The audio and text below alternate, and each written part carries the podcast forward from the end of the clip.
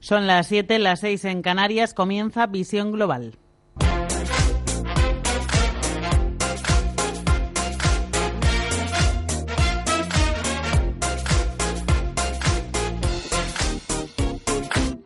En Radio Intereconomía, Visión Global.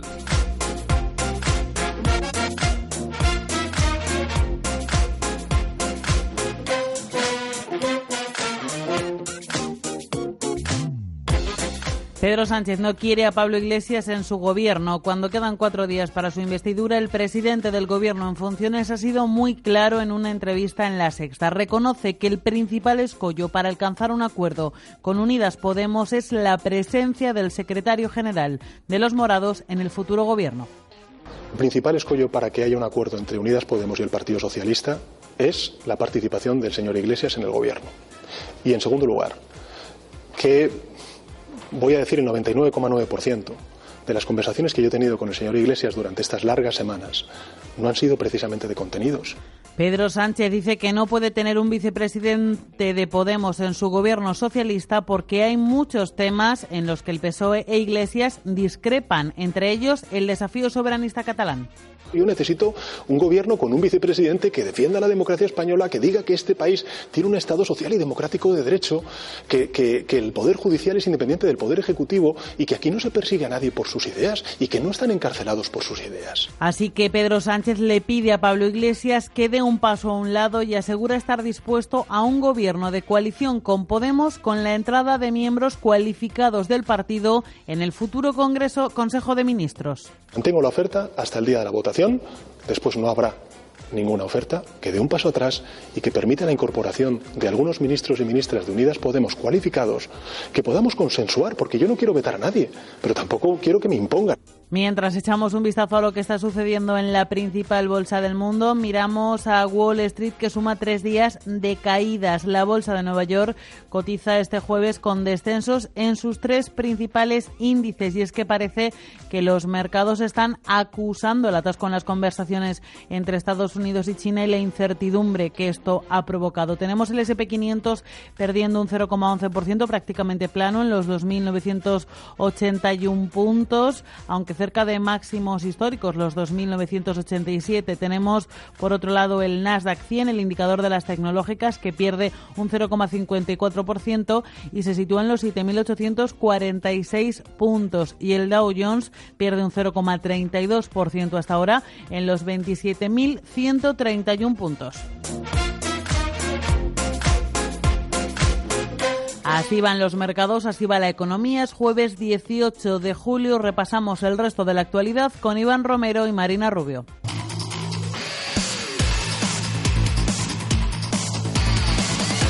En Podemos consideran que las palabras de Pedro Sánchez podrían ser un avance para trabajar en un gobierno de coalición. Eso sí, los morados piden al Partido Socialista que deje atrás los vetos y vuelva a la mesa de diálogo. Aseguran además que no han hablado de cargos en la negociación. Yolanda Díaz. Que bajen el diapasón e insisto, sería bueno que abandonen la política vieja de los vetos, eh, más allá de la cordialidad, incluso de la educación, que es muy importante para construir, y pongamos el diálogo encima de la mesa. Mientras última el recuento a la consulta que la formación morada planteó a su militancia sobre la postura que debe adoptar la formación de cara a la investidura. Todo apunta a que ganará la opción de apoyo al gobierno de coalición frente a uno en solitario del PSOE. Podemos eh, tumba al gobierno socialista en La Rioja. La única diputada de la formación morada ha votado no en la segunda votación a la investidura de la socialista Carmen Andreu. Podemos y el PSOE no se han puesto de acuerdo porque los morados pedían varias consejerías. Raquel Romero. Van a tener la presidencia del gobierno, que van a tener la mayoría de las consejerías. Nosotros simplemente queremos formar parte de ese gobierno y ellos nos han puesto un veto. Y el PSOE ofrecía altos cargos. Carmen Andreu. Las he mirado a los ojos y se lo he dicho, porque serían suyas ¿Y qué ha dicho Mario? Sin consejerías, usted no va a ser presidenta.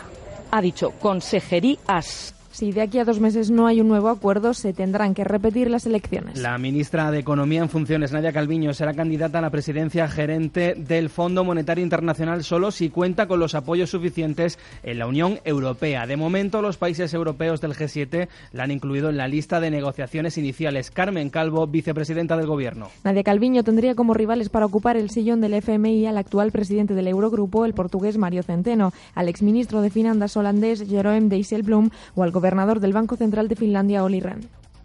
La Autoridad Independiente de Responsabilidad Fiscal, la IREF, mejora una décima su previsión de déficit para este año, hasta el 2% del PIB y ve factible que España cumpla con ese objetivo. Se basa en que ha habido una mayor recaudación fiscal a través del IRPF y han subido las cotizaciones sociales. Además, la IREF llama la atención a las comunidades de Madrid, Canarias y Navarra por disparar su gasto y a Murcia, Baleares y la Comunidad Valenciana por disparar su déficit y pide a Hacienda que tome medidas de control. Solo un 19% de los jóvenes menores de 30 años vivían en emancipados en el 2018. Es el porcentaje más bajo desde 2002.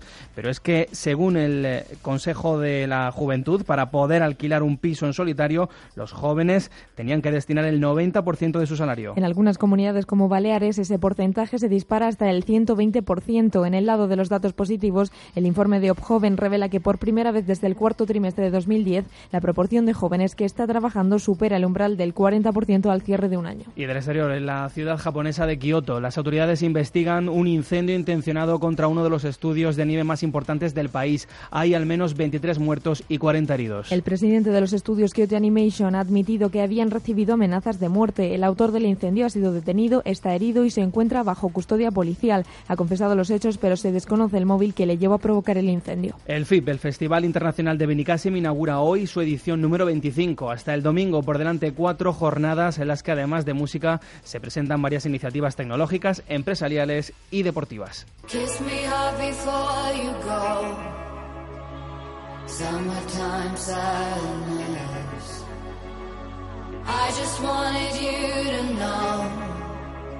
Entre los artistas que encabezan el cartel, Lana del Rey, Kings of Lion, Vetusta Morla, Fran Ferdinand, Codaline o Cupido.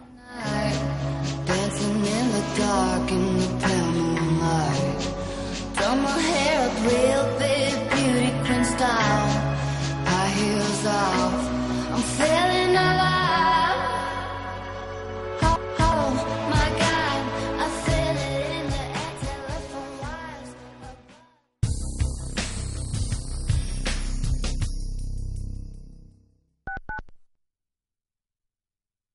Oliver y Alcázar, especialistas en implantología de carga inmediata, trae a España los implantes corticales, indicados para pacientes con reabsorciones extremas de hueso, sin necesidad de injertos óseos, prótesis definitiva en menos de un mes y al mismo precio que los implantes tradicionales. Confíe en Oliver y Alcázar y vuelva a sonreír. Primera consulta gratuita en el 91 564 6686 o en oliverialcázar.com.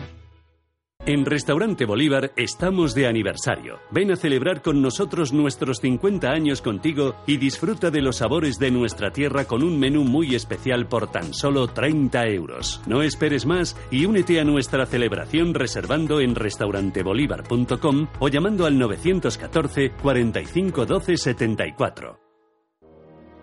La Hora de Miguel Ángel es un programa dedicado a la salud y la prevención de enfermedades con un lenguaje claro y sencillo, te explica cómo llevar una vida saludable.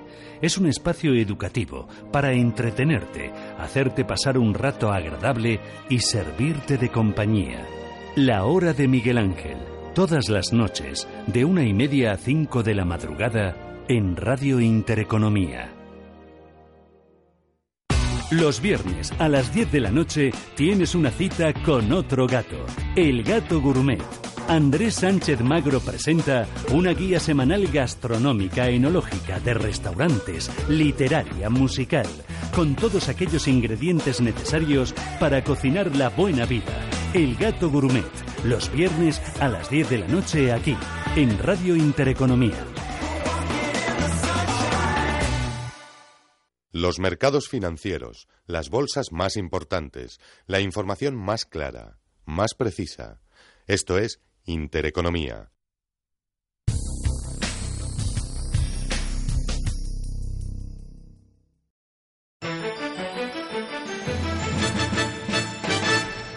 Y vamos con una noticia de última hora porque les acabábamos de contar que estábamos pendientes de la consulta que Unidas Podemos había presentado a sus bases para que fueran ellas quienes decidieran qué postura tenía que adoptar el partido de Pablo Iglesias de cara a la votación de investidura de la semana que viene y ha salido que el 70% de las personas que han votado en la consulta para decidir el voto de los diputados morados en la investidura quiere un gobierno de coalición entre el Partido Socialista y Unidas Podemos sin vetos. Recuerden que había dos opciones. La opción una que hablaba de un gobierno de coalición y la opción dos que hablaba de un gobierno en solitario de Pedro Sánchez con un acuerdo programático con el, entre el Partido Socialista y Unidas Podemos.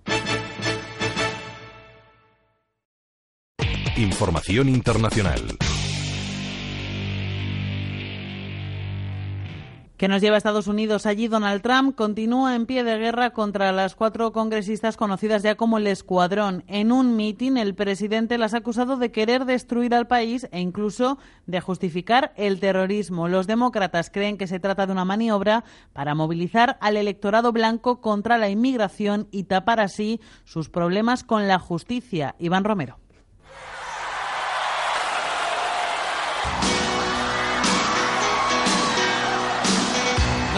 Ha agitado una vez más la polémica en un meeting en Grenville, Carolina del Norte. Ante una marea de gorras rojas con el mensaje Make America Great Again, el presidente de Estados Unidos ha calificado de malvadas socialistas a las cuatro legisladoras a las que instó el pasado fin de semana a volver a sus países infestados de criminalidad, a pesar de que todas son ciudadanas estadounidenses. El mandatario se ha mostrado especialmente crítico con una de ellas, la musulmana de origen somalí, Iran Omar. Sin contar con ningún tipo de prueba, Trump le ha acusado de pedir compasión para los terroristas del ISIS y de entender el terrorismo como una reacción contra las injerencias de Estados Unidos en otras zonas del planeta. El público ha llegado a interrumpirle en varias ocasiones con este mándale de vuelta. Ni a Trump ni a sus simpatizantes les ha frenado la condena de la Cámara de Representantes que ha tachado los comentarios del presidente contra el escuadrón demócrata de racistas. Las cuatro legisladoras aludidas creen que la ofensiva del republicano es una maniobra política muy calculada. En una entrevista en la CBS, la afroamericana Ayanna Presley ha asegurado que el presidente las está utilizando porque ellas representan en buena medida la faceta multicultural de la inmigración.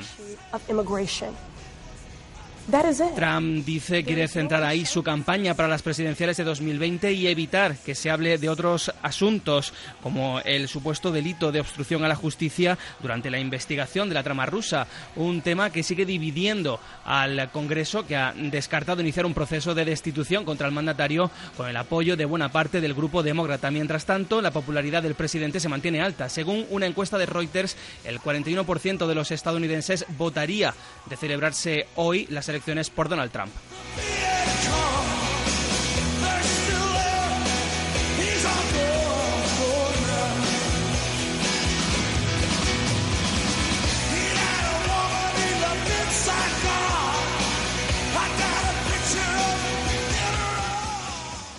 Perdone, ¿me vigila la toalla mientras me doy un chapuzón? Claro, sin problema. Diez minutos custodiando la toalla a 37 grados, viendo cómo tú te refrescas y yo sudo haciendo de guardia de seguridad serán 7 euros. Si esto no va contigo, ¿por qué tu cuenta te cobra por custodiar tus inversiones? Con la cuenta bolsa sin custodia de Selfbank, invierte cuando quieras y olvídate de la comisión de custodia. Selfbank, hazlo a tu manera.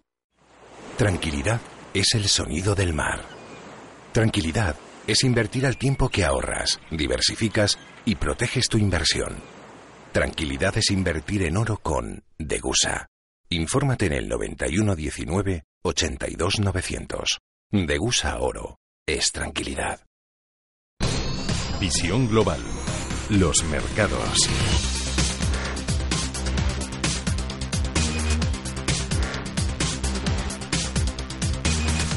Y vamos a mirar a la principal bolsa del mundo cuando son casi las siete y cuarto, las seis y cuarto en Canarias y Wall Street suma tres jornadas consecutivas de caídas. La bolsa de Nueva York cotiza la jornada de este jueves con descensos en sus tres principales índices. Los selectivos se acercan así a los niveles de corrección al tiempo que se distancian de sus máximos históricos y de sus resistencias crecientes. Parece que el atasco en las conversaciones entre Estados Unidos y China y la incertidumbre están lastrando a los mercados A esta hora tenemos el SP500 prácticamente plano, es el que menos cae, pierde un 0,03% en los 2.983 puntos, cayendo un poco más, un 0,26% hasta el Dow Jones en los 27.147 puntos.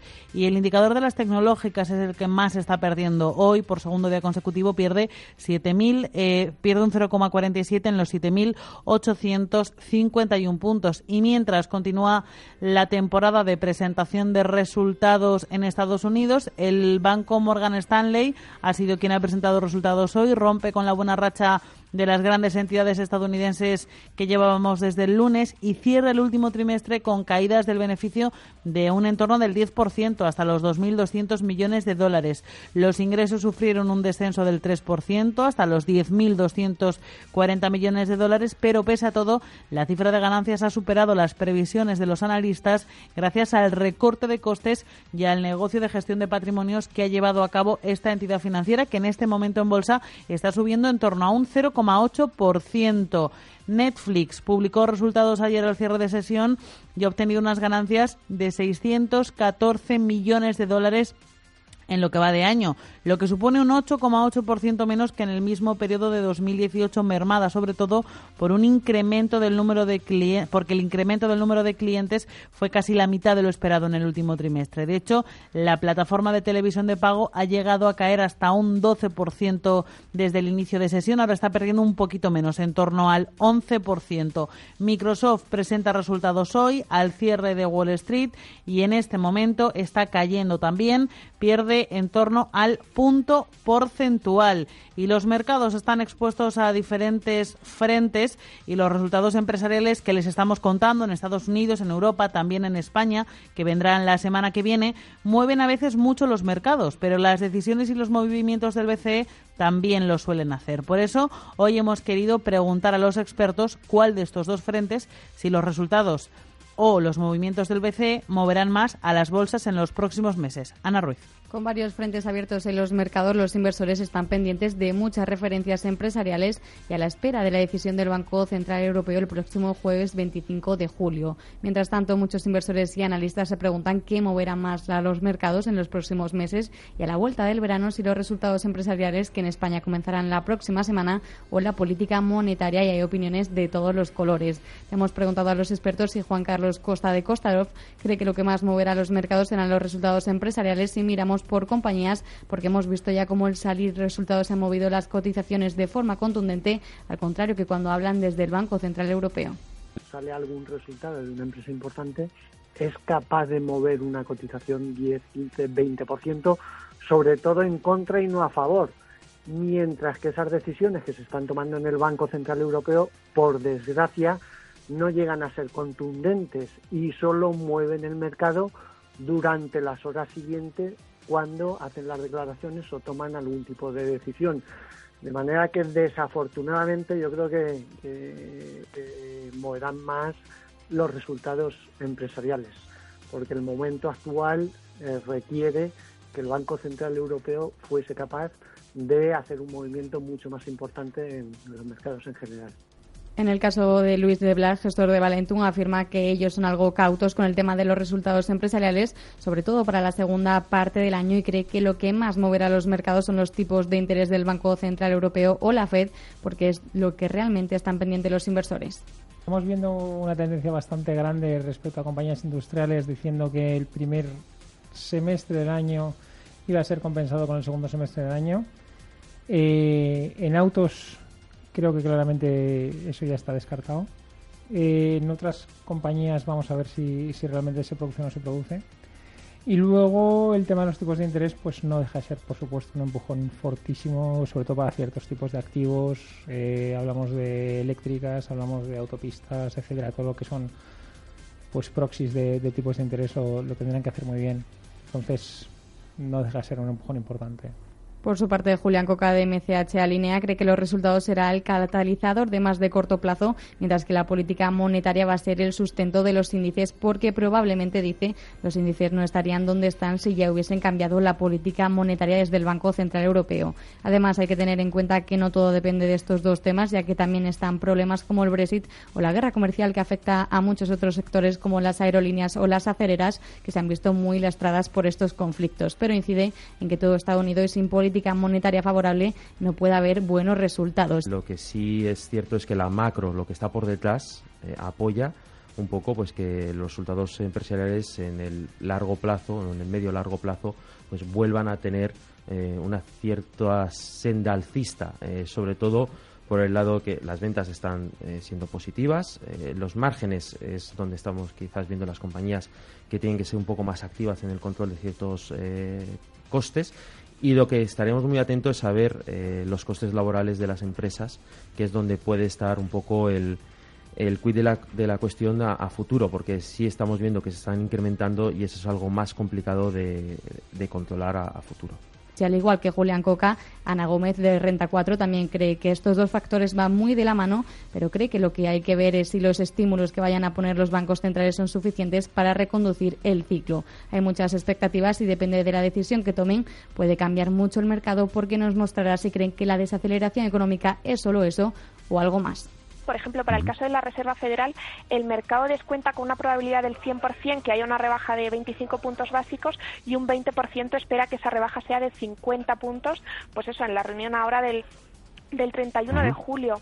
Y relacionado con, con, resultados empresariales, lo que creemos es que cobran mucho protagonismo eh, las guías que vayan a dar las, las compañías para ver si esta desaceleración económica la, la, valoran como algo puntual o, por el contrario, algo más estructural y profundo que les pueda llevar a, rebajar a la baja sus guías. Quizá no tanto las de 2019, porque creemos que ahí el consenso ya ha hecho todas las revisiones a la baja, sino las de 2020. En el caso de Rafael Valera de Bayern Hall nos decía que tan a corto plazo es imposible saber qué va a hacer el mercado, pero por su parte Sara Carbonell de CMC Market ve totalmente la visión contraria, cree que primarán más los bancos centrales, aunque con excepciones. El enfoque es completamente lo contrario, ya lo sabes, pero porque no me parece nada aburrido ese enfoque, me parece súper interesante. Eh, pues yo creo que priman más los bancos centrales o que estaban primando más, pero es verdad que si los resultados nos sorprenden para mejor, también van a ser buen catalizador para reforzar realmente lo que estaba diciendo justamente, que el mercado se está moviendo a renta variable en el corto plazo. Por último, Víctor Peiro de GVC Gaesco cree que el mercado está un poco indeciso y aunque los resultados pueden afectar a las decisiones que tomen en la bolsa, la realidad es que la política monetaria y la decisión del Banco Central Europeo será determinante para saber dónde invertir y dónde no seguimos viendo un poco la contradicción entre unos datos macro más o menos positivos, pero una sensación de que los beneficios van a ir un poquito a menos, ¿no? Y luego, sobre todo, pues con las visiones dovis de, de tanto el BCE como la banca, como la Fed, pues al final el mercado está un poco está un poco indeciso sobre tomar una dirección eh, mucho más positiva. Una vez que se ha recuperado prácticamente pues el nivel que tenían los índices hace 12 meses, una subida importante en lo que llevamos de año, pero solamente recuperando lo que cayó en la segunda parte del 2018, pues ahora los inversores están más laterales ¿no? y viendo y esperando a ver qué pasa con los resultados. En cualquier caso, esas son las opiniones de los expertos. Ahora habrá que esperar para ver finalmente qué mueve más a los mercados, si la batería de resultados empresariales o las decisiones y declaraciones del Banco Central Europeo. La de hoy ha sido una jornada de números rojos no solamente en Estados Unidos está siendo, sino también en las bolsas europeas que ya han cerrado. Solo se ha salvado Milán en lo que respecta a la bolsa española, comportamiento mixto en lo que llevamos de semana, dos días de subidas, lunes y martes, y dos de bajadas, miércoles y jueves. El parque madrileño ha caído hoy un 0,6% y cierra la jornada en los 9.225 puntos, ya muy lejos de los 9.300. Crónica de bolsa también con Ana Ruiz. Los números rojos vuelven a dominar los mercados. Todas las bolsas europeas terminan en rojo, menos la de Italia, y el IBEX 35 no iba a ser menos, pierde un 0,63% hasta los 9.225 puntos. A pesar de la incipiente batería de resultados empresariales, el protagonismo vuelve a desviarse hacia un foco que había quedado aparcado en las últimas semanas a raíz de la tregua comercial. Ahora las disputas comerciales vuelven a suponer un foco de inestabilidad en los mercados, también en los europeos. Juan Enrique Cadiñanos de Admiral Markets. Hay compañías importantes que están decepcionando en general al mercado y esto lógicamente se traslada en, el inversor prefiere deshacer posiciones eh, no ganando esa confianza, no obteniendo esa confianza que podría tener en el, en el corto plazo y eso lógicamente hace que la renta variable vea mermadas sus posibilidades, al menos en el corto plazo. Yo creo que eh, no debería ir mucho más allá, no creo que podamos ver un selectivo español perder el nivel de los 9.000 puntos, pero bueno, veremos a ver cómo acontecen las próximas sesiones porque podremos tener una volatilidad mayor. El farolillo rojo del día ha sido ACS. La jornada ya comenzaba con malas referencias para la compañía. Los resultados de la australiana CIMIC hundieron un 19% sus acciones en la bolsa de Sydney y su efecto cascada provoca caídas también en su filial alemana. Las acciones de ACS dentro del IBEX 35 se han desplomado más de un 4%. Y en el lado contrario, la mejor es Más Móvil, que avanza un 1,4%, acompañada por Grifols o Inditex, que suman más del 1%.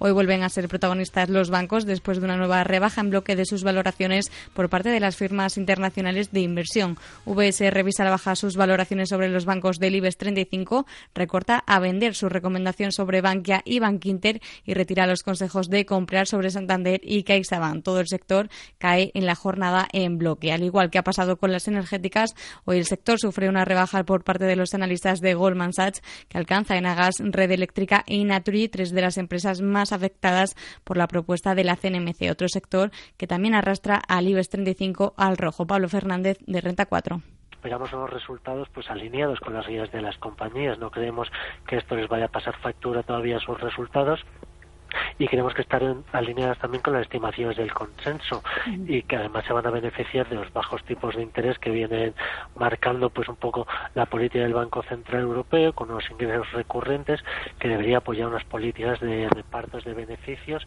con unas rentabilidades por dividendo atractivas en torno al 4,5% y muy por encima sobre todo por la rentabilidad de la rentabilidad de la, de la deuda pública. Por su parte, en el mercado de divisas, el euro en negativo en los 1,12 dólares y, por último, en el mercado de materias primas, el barril de tipo Brent cotiza con caídas del 3% en los 61,7 dólares. La rentabilidad del bono español a 10 años en el mercado de renta fija continúa en el 0,4%, con la prima de riesgo en el entorno de los 75,3 puntos básicos. Y como escuchábamos en la crónica de bolsa, en, la, en divisas el euro tranquilo sigue en los 1,12 dólares. La libra, por su parte, ha conseguido superar el 1,25 dólares tras las caídas de ayer ante los nuevos avisos del descalabro que podría suponer un Brexit sin acuerdo. El barril de Bren cae hoy cerca del 3% y no alcanza a los 62 dólares, 61,91 concretamente. Y el tipo West Texas también cae en torno a un 3%. El de referencia en Estados Unidos supera en este momento los 55 dólares. Y ahora, antes de irnos con la tertulia de Phil Capital, vamos a repasar las cinco noticias económicas más importantes del día con Mireia Calderón. Datos proporcionados hoy por el Ministerio de Política Territorial y Función Pública, la Administración General del Estado recibe más de 126.000 solicitudes para los procesos selectivos para cubrir 8.102 plazas de la oferta de empleo público de 2018 y 2019 convocadas en junio. El número de solicitudes se ha incrementado un 71,5% con respecto a las que se recibieron el año anterior. El Gobierno destaca que todo el proceso de inscripciones se ha hecho en Internet y recuerda que el primer ejercicio de los distintos procesos convocados se celebrará simultáneamente el 19 de octubre. Por otro lado, según el Observatorio de la Industria Hotelera Española de CEAT y PricewaterhouseCoopers, para la temporada de verano de 2019, el sector vivirá este año una situación desigual en función de las diferentes zonas turísticas. En general, nos esperan variaciones significativas en el entorno macroeconómico con respecto al año anterior. La leve mejoría observada viene marcada principalmente por la revisión al alza del crecimiento del PIB de nuestros vecinos europeos, así como por el mantenimiento de los tipos de interés por el BCE en la eurozona. Escuchamos al presidente de la CEAT, Juan Molas, hablando sobre Barcelona la media prevista de este verano de ocupación de la ciudad de Barcelona se moverá en torno al 79%. Es un dato a 30 del 6. Probablemente estamos a 18 de julio, habrá mejorado. Es una, un extraordinario dato teniendo en cuenta eh, lo que representa de capacidad la ciudad de Barcelona. ¿no? Estamos hablando de 65.000 plazas hoteleras y no sé cuántas miles de plazas ilegales. Y esperemos que la señora Colau y el señor Torra se ocupen de forma urgente poder arreglar el tema y cerrar o prohibir eh, esta actividad de aquellos que no estén legalizados. El Tesoro cubre casi el 67% de su objetivo anual tras emitir 3.964 millones de euros, aunque los inversores han solicitado deuda por valor de 6.659 millones. De esta manera, la ratio de la subasta, que es la diferencia entre lo demandado y lo finalmente colocado, ha sido de 1,6 veces. De los 3.964 millones de euros adjudicados hoy, la mayor parte, 1.459, han salido en obligaciones a 15 años otros 1.285 millones de euros han sido en bonos a tres años y 1.220 millones en bonos a cinco años. Estos dos últimos han salido a intereses en mínimos históricos. Más asuntos. El Gobierno suma 300 millones más a los 2.000 millones distribuidos a las comunidades autónomas para políticas de empleo. Esta cantidad final supone un incremento del 9% respecto a la cantidad distribuida en 2018 y casi duplica en términos porcentuales el incremento que se produjo en 2018 respecto al año anterior. Y en política, Podemos impide al PSOE presidir el gobierno de La Rioja. Andreu no logra los votos. La formación morada tumba por segunda vez la investidura de la socialista Concha Andreu. Los socialistas han ofrecido cargos intermedios, pero la única diputada podemista quiere entrar en el Consejo, Concha Andreu y Raquel Romero de PSOE y Podemos respectivamente. Ha dicho consejerías. Le digo tres no. Consejerías. Una no, pues serán dos. No se han atrevido a decir ni una, ni dos, ni tres. ¿Para qué? Para que no tener que decir ahora, yo no he dicho esto, yo no he dicho, es que no he dicho nada. Claro, consejerías. Hacen un veto directo a la participación de Podemos en, en, el Consejo de Gobierno. Ofrecen cargos que no existen ahora mismo en La Rioja, que no tienen ninguna capacidad de acción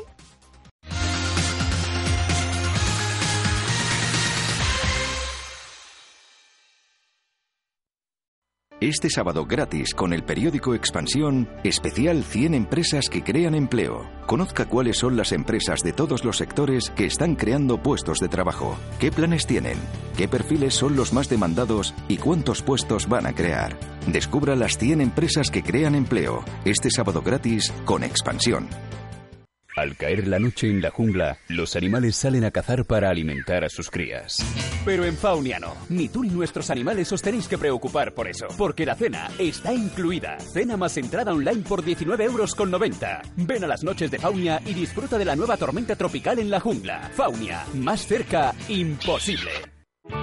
Bontobel Asset Management. Calidad suiza con el objetivo de obtener rendimientos superiores a largo plazo.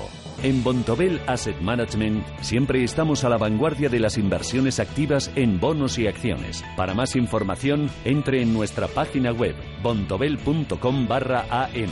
Bontobel Asset Management, su especialista global en fondos de inversión.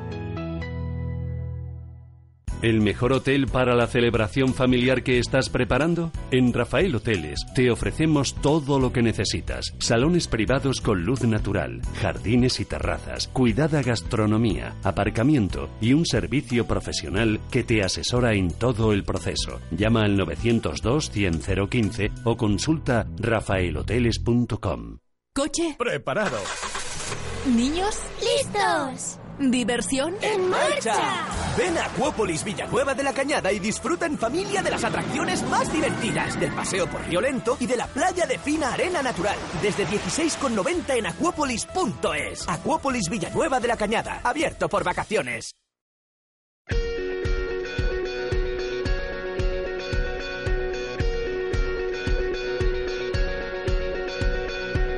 Visión Global, un programa para ganar.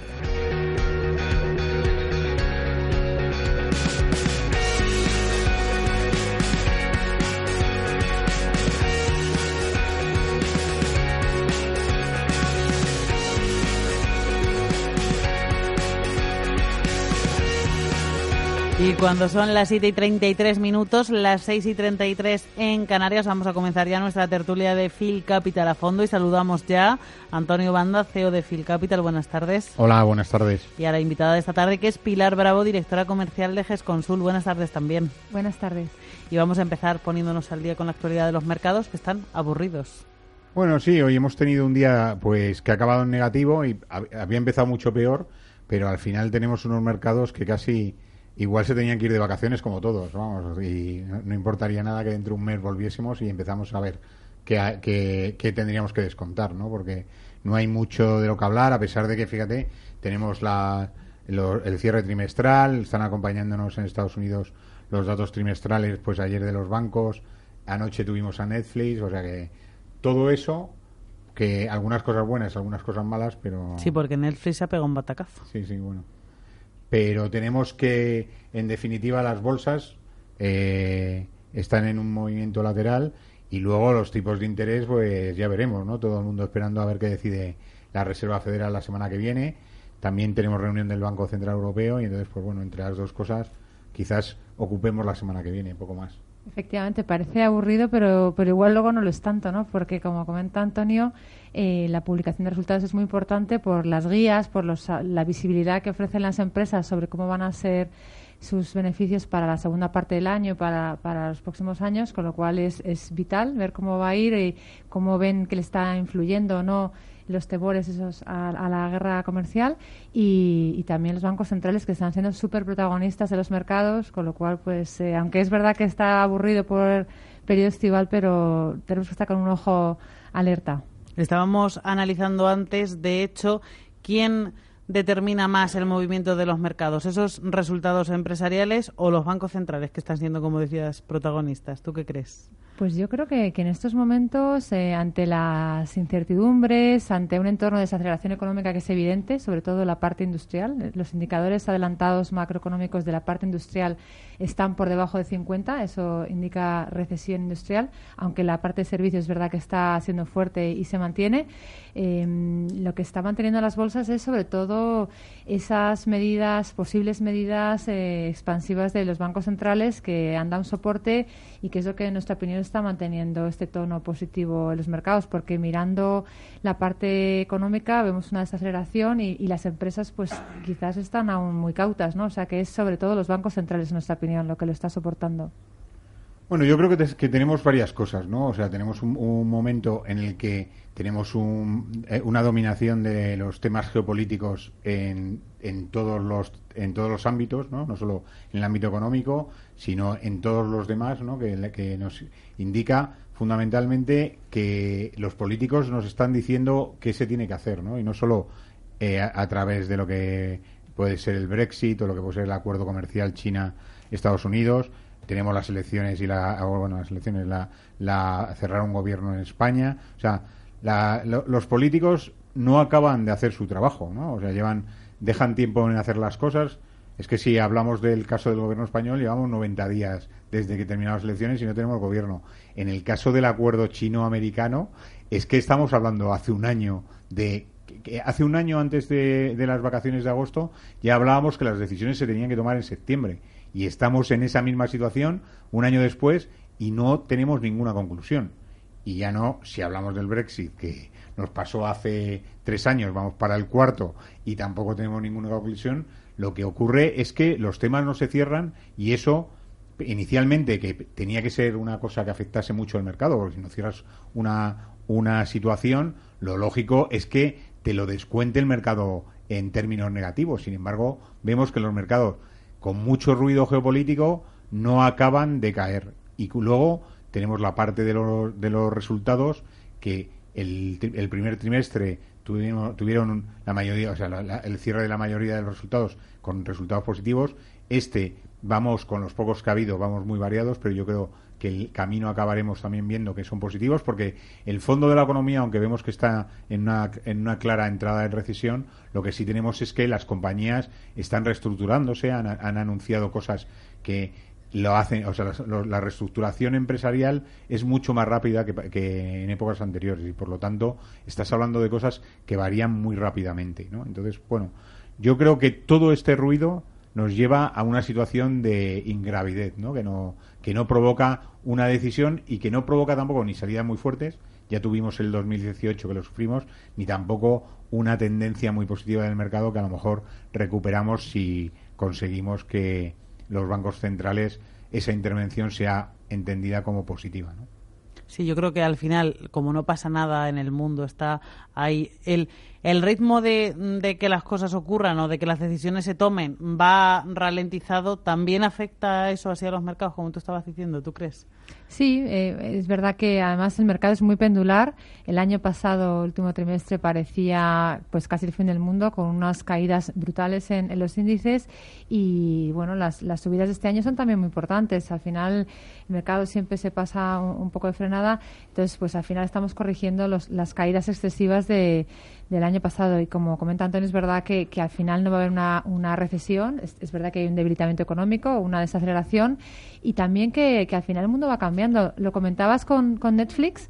Por ejemplo, eh, lo que vemos es que la gente ahora, por ejemplo, compra menos películas, pero paga por el servicio de ver películas, ¿no? Con lo cual, al final estamos viendo un, cambio en el modelo de, cómo es el consumo, de cómo son los patrones, y para nosotros lo importante es también identificar los modelos de negocio que tienen visibilidad y hacia dónde van eh, esos planes de, crecimiento de las compañías. O sea, que es más, más clave que nunca el saber hacer una selección buena de, de compañías. Estábamos viendo en estos últimos días precisamente a las FAN un poco mm, con pinchada la burbuja, ¿creéis? ¿O no? Son, ¿O es una cosa temporal, coyuntural de estos días? Siempre se habla de la, la, burbuja de las fan. Cada dos o tres meses sale a la luz. Sí, las fan que son Facebook, Apple, eh, eh, Amazon, Netflix, y... Las tecnológicas ahí. Las que están de moda. Y Google, ¿no? Eh, al final son grandes empresas nosotros pensamos que respecto a la crisis tecnológica que hubo en los años 2000, que era un, totalmente diferente la situación porque eran compañías que no eran humo, no tenían nada y tenían valoraciones altísimas, unos PERES elevados, ahí, en este momento, estas compañías tecnológicas son unas grandes compañías muy generadoras de caja, eh, compañías de fuertes crecimientos, pero al final una compañía, eh, por muy buena compañía que sea, también es verdad que es importante el precio, ¿no? Y en estos casos, eh, estas compañías tecnológicas tienen unas valoraciones, en nuestra opinión, súper excesivas, con lo cual, pues, pues quizás sí que sea lógico un giro y una, una transición a otras compañías, grandes compañías, que están siendo ignoradas o castigadas por el mercado. Eh, de hecho, si miramos, nosotros mirábamos en GESConsul un ratio que, que mira eh, Warren Buffett sobre cómo está coge en el numerador, o sea, en la parte de arriba, toda la capitalización de todas las, de todas las compañías en los índices, dividido entre el PIB, eh, compañías americanas eh, cotizadas dividido entre el PIB americano y estamos en máximos como en el año 2000. Es decir, que la economía financiera respecto a la economía real está en unos niveles elevadísimos y el value nunca ha estado tan tan tan eh, barato respecto a, compañías de crecimiento, con lo cual es posible que haya un giro, una transición hacia compañías, grandes compañías que están pues un poco eso, ignoradas o, denostadas por el mercado y que son grandes grandes oportunidades para el medio y largo plazo. Claro. Pues si queréis ya vamos a hablar de GESConsul León Valores y de GESConsul corto plazo. En el caso de, de GESConsul León Valores es, un fondo de renta variable mixto, un, mixto equilibrado que lo que hace es combinar la inversión en renta variable y en renta fija y el gestor va viendo dónde están las oportunidades. En concreto, en, la parte de renta variable, como comentábamos, vemos que hay muy buenas oportunidades, valores, eh, compañías con muy buenos negocios, a unos precios muy atractivos y con un alto potencial de revalorización. Y por poner algún ejemplo, eh, por ejemplo, CIE, CIE Automotive es una compañía que hace componentes para coches. El sector eh, de autos está muy denostado. Es verdad que no se sabe si vamos a comprar un coche eléctrico, un híbrido, un diésel pero lo que está claro es que al final eh, el, coche, sea el modelo que sea, se seguirán vendiendo coches, seguirán fabricándose y, en el caso de CIE, CIE está muy diversificada tanto a nivel geográfico como a nivel tecnología como a nivel cliente, con lo cual tiene piezas espejo, es decir, que sea independiente el que se produzca un coche eléctrico, un coche híbrido, un coche diésel, va a producir las piezas, con lo cual es un claro ganador de cuota de mercado y así como los que son los, los ensambladores, pues los, los, los Daimler o los Volkswagen de turno pueden quizás tener más problemas, en el caso de CIE o de Gestam son unos claros ganadores de, cuota de mercado y están a unos precios súper atractivos y nos parece que es el momento de, de entrar en este tipo de compañías. Por ejemplo, Celnex, también nos encanta. Eh, en el caso de Celnex tiene un muy buen comportamiento en bolsa este año.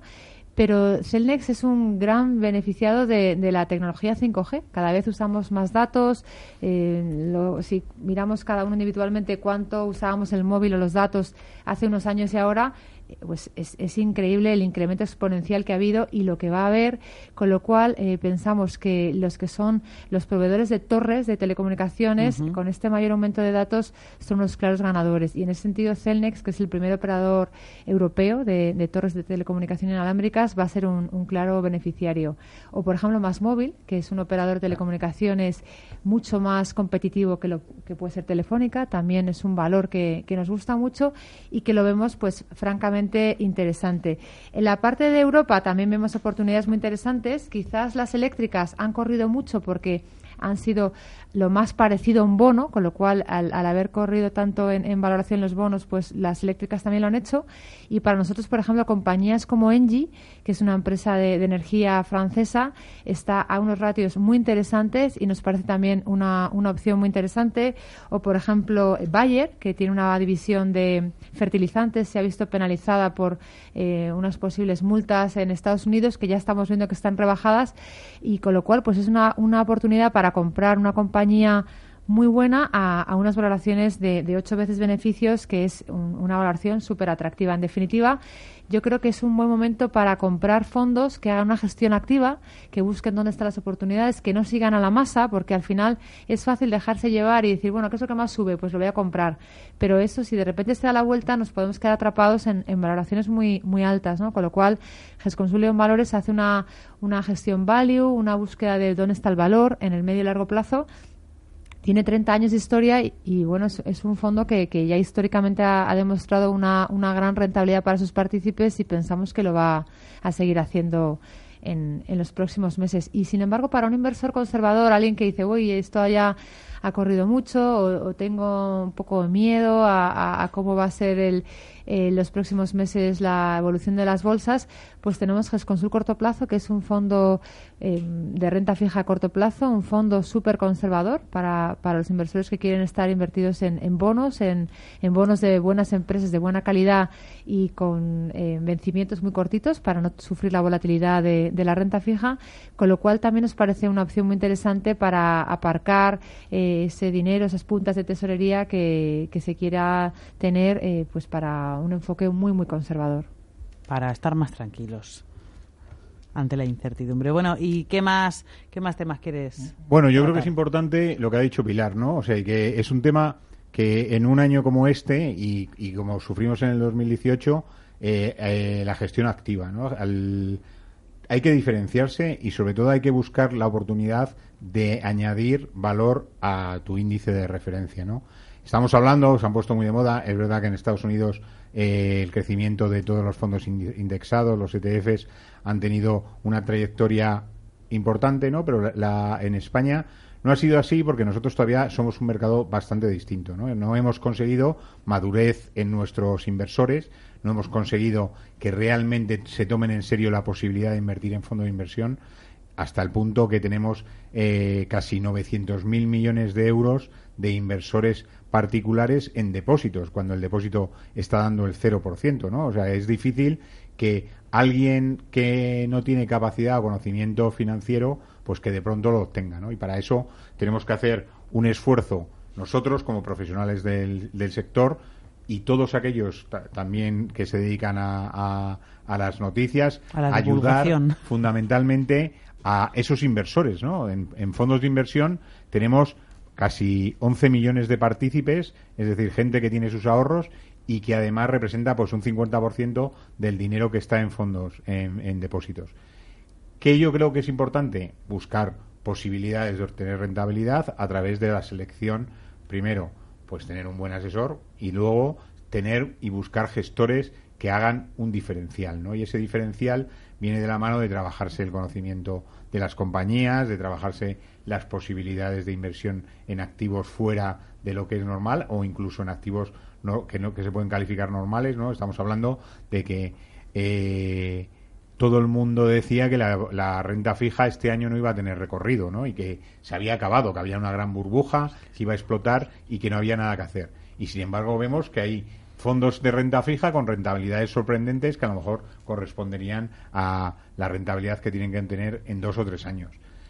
Ese diferencial es el que tenemos que marcar y yo creo que hay que utilizar estas oportunidades para intentar que el que nos está oyendo tenga una cosa clara, que es mejor formarse y sobre todo ser capaz de conocer tu perfil de riesgo, tu expectativa de rentabilidad y no tenerle miedo a la inversión, que no estar atado a un producto como un indexado que realmente no te da nada, porque el problema que tenemos en los fondos indexados es que esos fondos tienen menos, siempre el 100% de posibilidades de tener menos rentabilidad que el, índice, porque tienen unos gastos que reducen esa rentabilidad. O sea, no vas a batir al índice nunca. Y entonces, contra eso, tiene la oportunidad de buscar gestores que lo hagan bien, gestores capaces, que además, por supuesto que tienen que cobrar, es decir, el gestor que tiene que es activo tiene que tener y, y, tiene que cobrar porque hace un trabajo, ¿no? Lo que tiene que hacer es un esfuerzo que al final puede compensarte o no, porque también hay una realidad que es que por mucho que le puedas dedicar, pues también puedes fallar, ¿no? Pero en realidad esa dedicación probablemente en el largo plazo te va a dar una rentabilidad muy superior al índice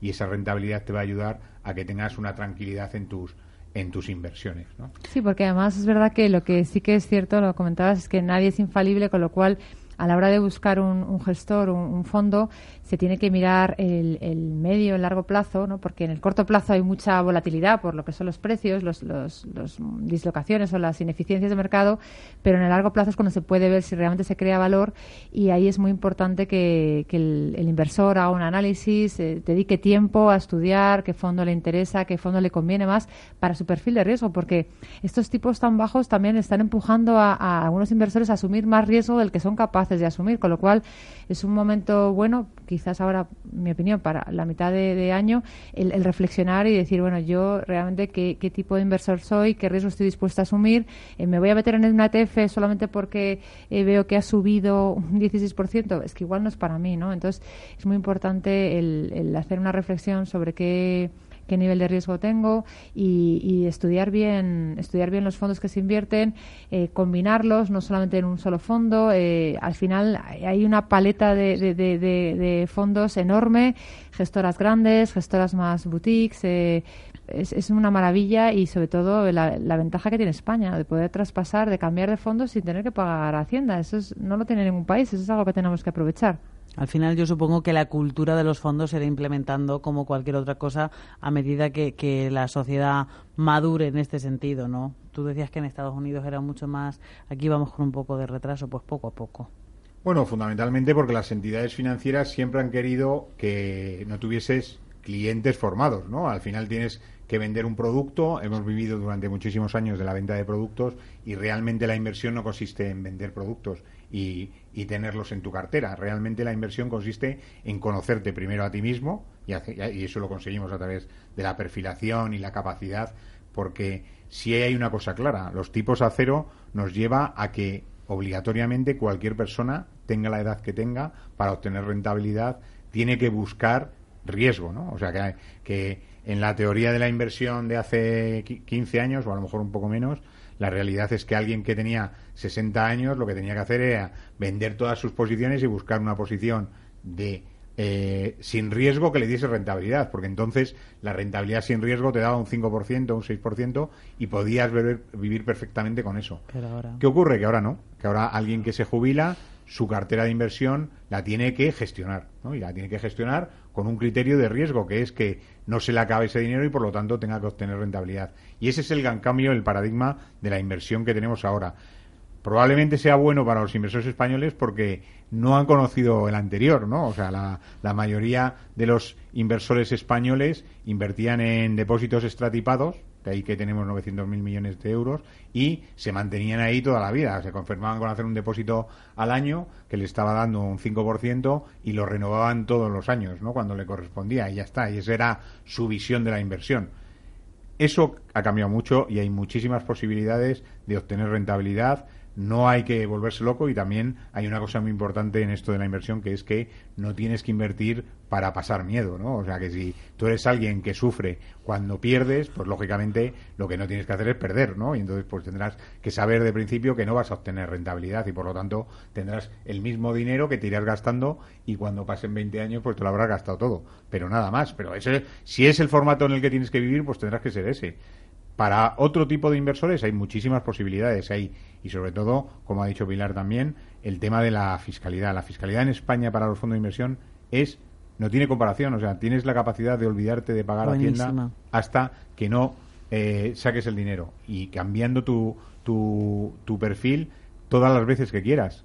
Eso hay que aprovecharla de todas, todas. Efectivamente. Pues eh, una vez hecha toda esta reflexión, vamos ya a mirar un poco a futuro. Estábamos hablando de los resultados del segundo trimestre en Estados Unidos. Vienen los europeos y los españoles la semana que viene. Bueno, contadme hacia dónde van los mercados. Estabais hablando antes de recesión, sí o sí, pero no en el corto plazo. Bueno, yo creo que la vuelta de vacaciones va a ser eh, no complicada, pero sí nos esperan muchísimas noticias, ¿no? Noticias que van a marcar este objetivo de 2019, ¿no? Que esperemos que acabe como un año bueno.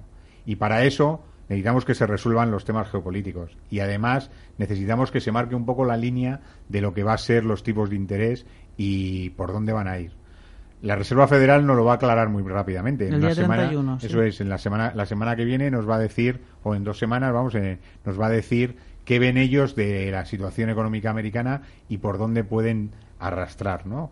También es verdad que el 2020 es un año de elecciones en Estados Unidos, por lo tanto, eh, eh, es cierto que Trump va a empezar a hacer movimientos para beneficiar su reelección. Y esos movimientos van a ir de la mano de hacer muchas más inversiones en infraestructuras, de dar alegría a los inversores. O sea, a él lo que más le gusta es que esté la bolsa en máximos, como a todos los inversores, pero realmente él lo disfruta mucho. Por lo tanto, ese él si puede ayudar con algún mensaje a que eh, la bolsa tire, pues lo va a hacer, ¿no? En otros presidentes anteriores no teníamos tan claro que eso podía pasar, ¿no? Eran gente mucho más centrada en no trasladar al público en general lo que pensaba, sino que tener una visión institucional y mantenerla. Como esto ha cambiado, pues veremos que prácticamente el mercado se va a mover por lo que él siga diciendo. Y para Europa yo veo un poco pues lo mismo, ¿no? Brexit y, ver qué va a ocurrir eh, con la Unión Europea en general si de verdad empezamos a tomar medidas de unificar tanto nuestras políticas económicas como las fiscales como las políticas en sí que nos puede ayudar a que seamos realmente una Unión Europea. Y a partir de noviembre tenemos nueva presidenta del BCE, a ver mm, qué hace Christine Lagarde. Bueno, será continuista también. Pues sí, probablemente. Sí, la verdad que el mensaje que, el mercado ha tomado de Christine Lagarde es, es una persona pro tipos bajos, buena comunicadora, algo muy importante para un presidente del Banco Central, porque cada vez tiene más peso lo que dicen, no solo lo que hacen, sino también cómo lo dicen. Exactamente. Y, pensamos que al final, pues eso, el, mensaje de, continuar tipos bajos en Europa va a seguir. Probablemente haya una baja de tipos en Estados Unidos, aunque realmente la economía tampoco es que lo necesite, porque está súper fuerte, en pleno empleo. Pero como dice Antonio, Trump quiere tipos bajos, bolsa fuerte, tiene reelección noviembre del año que viene y quiere la foto bonita. Y nosotros en, en Opinión de Consul, pues cautela. Pensamos que no hay que perseguir al mercado, que hay que esperar los puntos de entrada, oportunidades, eh, tener sentido común. Parece una tontería, pero es importante no por ejemplo, si tiene usted una cartera de fondos y, no meterlo todo en lo que mejor va, sino mantener la cartera diversificada. Es importante tener una, una cartera balanceada y, bien diversificada y, bueno, pues quizás muy pendientes, como decíais, de, los temas de guerra comercial, del Brexit. Y, y, sobre todo que no pensamos que es algo que se vaya a resolver a corto plazo. Son temas profundos, con lo cual vamos a tener volatilidad durante un tiempo. Pues muchísimas gracias. Diversificación y cautela, con esas palabras nos quedamos. Gracias, Pilar Bravo, directora comercial de GES Consult.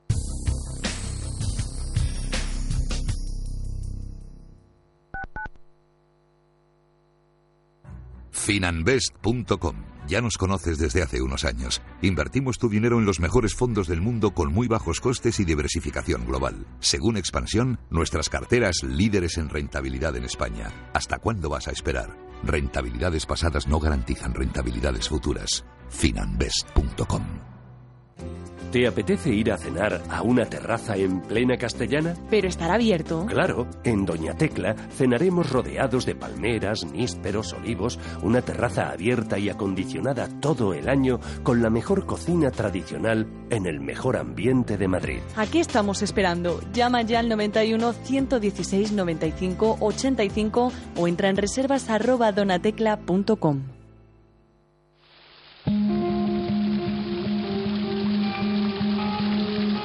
La fuente de la vida. Un viaje a través de los siglos y la historia de la humanidad. La fuente de la vida. De lunes a viernes, de 12 a 12 y media de la noche, aquí, en Radio Intereconomía. La fuente de la vida. Os esperamos.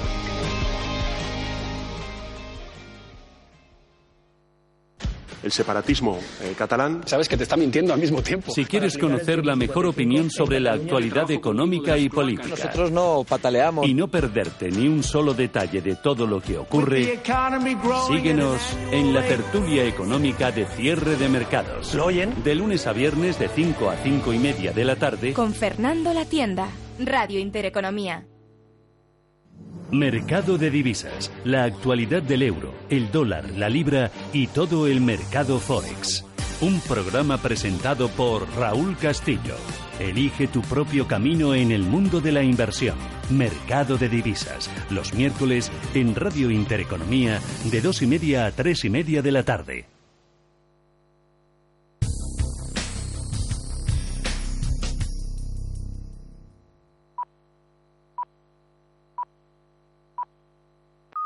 Son las 8 de la tarde, las 7 en Canarias, es jueves 18 de julio y esto es Visión Global.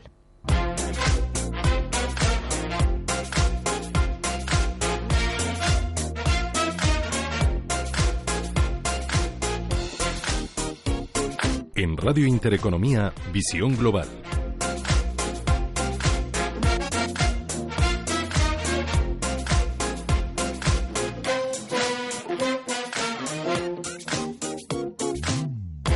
Las razones del desencuentro entre PSOE y Podemos llevaban días revoloteando, pero ya se han puesto sobre la mesa con claridad. Ha sido esta mañana. Pablo Iglesias es el gran problema. El presidente del Gobierno en funciones y candidato a la investidura, Pedro Sánchez, no quiere que el secretario general de Podemos esté en su Consejo de Ministros. Dice que le había pedido como requisito indispensable para el Gobierno de coalición una vicepresidencia social y que han debatido más de eso que de programa. El principal escollo para que haya un acuerdo entre Unidas Podemos y el Partido Socialista es la participación del señor Iglesias en el Gobierno. Y, en segundo lugar, que voy a decir el 99,9% de las conversaciones que yo he tenido con el señor Iglesias durante estas largas semanas no han sido precisamente de contenidos. El presidente del Gobierno considera que no se dan las condiciones para que Pablo Iglesias forme parte del Ejecutivo porque hay muchos temas importantes sobre los que discrepa con él. No quiere un vicepresidente que le controle, sino que sea de su máxima confianza.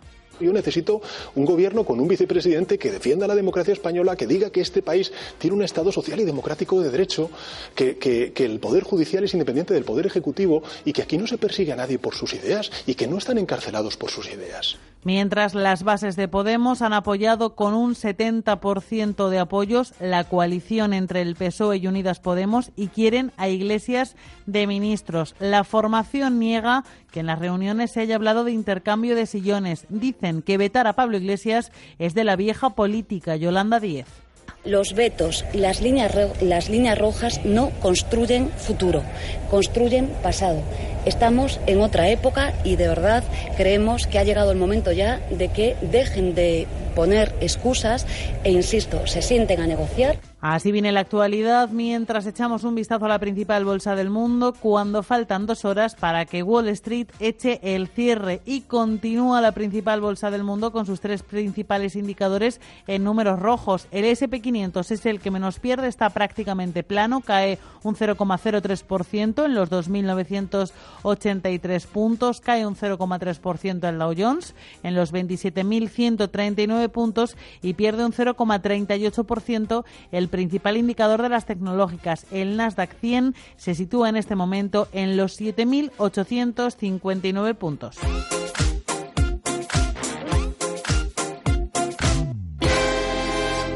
CaixaBank patrocina este espacio.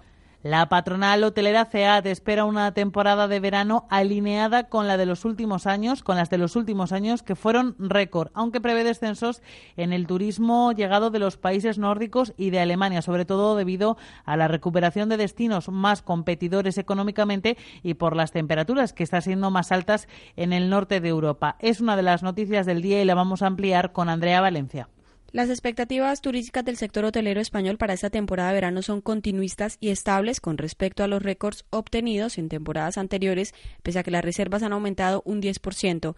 El presidente de la SEAT, Juan Molas, en la presentación del informe, ha mostrado su preocupación por el desconocimiento y la falta de referencia del sector por parte de los líderes de todos los partidos políticos sobre turismo y ha reclamado estabilidad y gobiernos que duren las legislaturas completas esperando que la semana que viene el presidente del gobierno pues eh, logre los pactos convenientes para que haya la máxima estabilidad posible. Nosotros lo que más eh, reclamamos es estabilidad, gobiernos que duren las legislaturas enteras y que no estemos pues con elección tras elección como las que hemos vivido hasta la fecha. Por otra parte, tampoco entendemos eh, en algunos casos partidos políticos que exigen que haya gobierno, pero por otra parte no colaboran de ninguna manera, ¿no?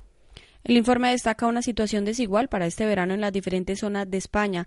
Molas ha explicado que esta diferencia entre turismo urbano y vacacional suele ocurrir, excepto en los últimos tres años, cuando han funcionado ambos al ser temporadas récord.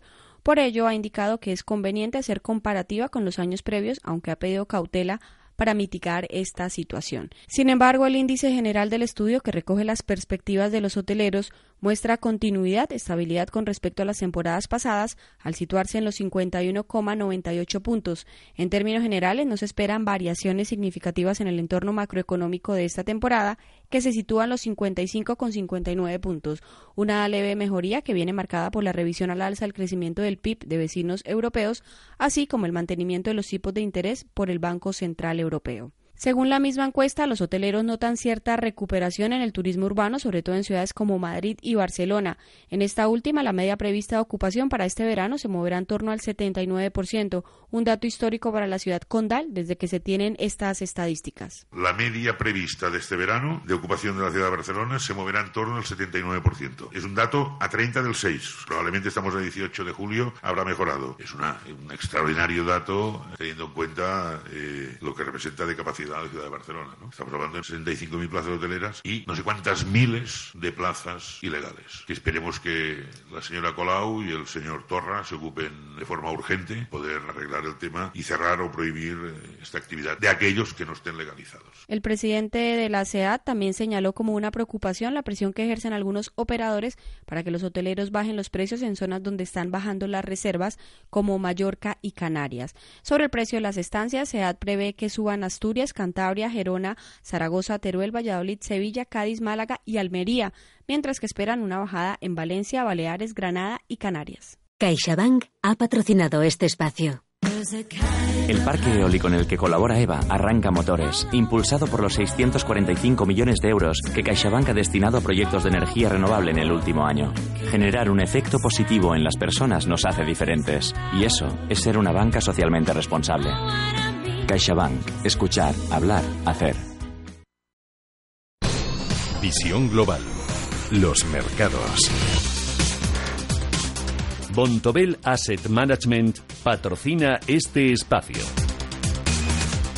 La bolsa de Nueva York cotiza en esta jornada de jueves con descensos en sus tres principales índices. Los selectivos se acercan así a los niveles de corrección al tiempo que se distancian de sus máximos históricos y es que parece que el atasco en las conversaciones entre Estados Unidos y China está lastrando a los mercados, aunque tenemos por primera vez en toda la jornada de jueves el SP500 con signo positivo. Está prácticamente plano, pero suma un 0,04% en este momento en los 2.985 puntos.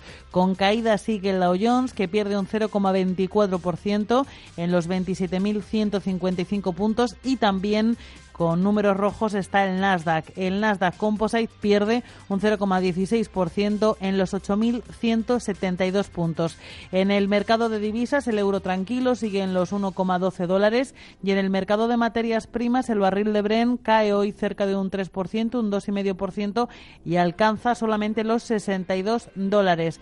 El tipo West Texas también cae por encima del 2,5% y supera los 55,44 euros.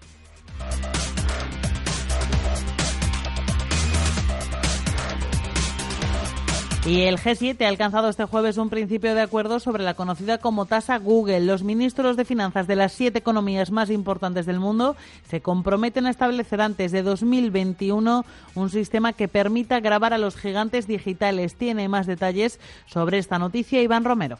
Los ministros de Finanzas del G7 han dado hoy el primer paso en Chantilly, Francia, hacia un acuerdo global sobre impuestos digitales. El objetivo es evitar que las grandes compañías de Internet se libren de pagar a Hacienda al transferir sus beneficios a paraísos fiscales.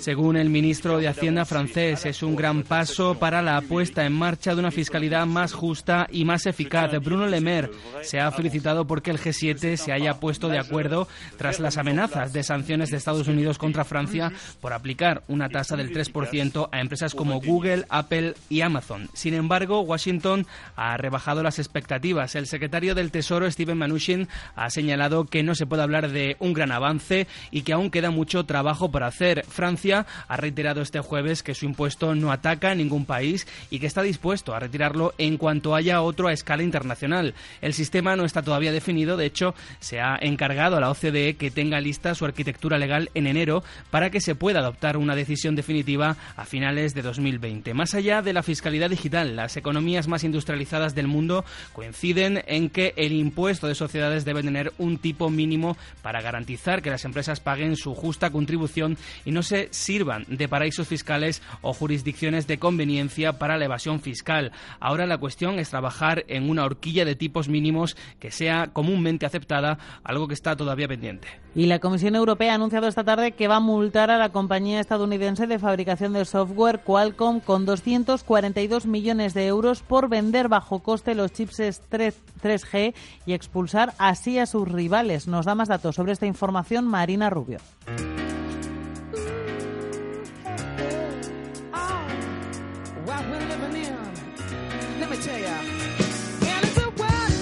La Comisión Europea ha impuesto una nueva multa millonaria, esta vez contra una de las grandes empresas tecnológicas. Si ayer todos los focos se apuntaban a Amazon, hoy lo hacen hacia Qualcomm. La Comisión ha decidido multar a la compañía con 242 millones de euros por abusar de su posición en el mercado de chipsets 3G. Estos dispositivos, según explica la comisaria Margaret Vestager, son componentes claves para que los dispositivos móviles puedan conectarse a Internet. Al parecer, Qualcomm vendió estos productos a un precio inferior al costo para los clientes clave con la intención de eliminar a un competidor. La compañía tuvo una posición dominante en el mercado global de esos dispositivos entre mediados de 2009 y mitad de 2011, cuando vendió ciertas cantidades de tres de sus chipsets de banda base 3G por debajo del coste de producción a las empresas chinas Huawei y ZTE, dos clientes estratégicamente importantes según Bruselas. Esa actuación, dicen, pretendía expulsar del mercado a Icera. De hecho, en mayo de 2011 Icera fue adquirida por la tecnológica estadounidense Nvidia, que decidió liquidar la división de chips de banda base en 2015. La multa de 242 millones de euros tiene en cuenta la duración y la gravedad de la infracción y representa el 1,27% de la facturación de Qualcomm en 2018. También pretende disuadir a otras empresas del mercado de llevar a cabo iniciativas similares en el futuro, según ha explicado la Comisión. El Ejecutivo ha explicado también que el dominio en el mercado no es ilegal, pero las empresas líderes del sector tienen que tener la responsabilidad de no abusar de su posición. En 2018, la Comisión Europea ya multó a Qualcomm con 997 millones de euros por la misma razón, el abuso de su posición dominante en este mercado.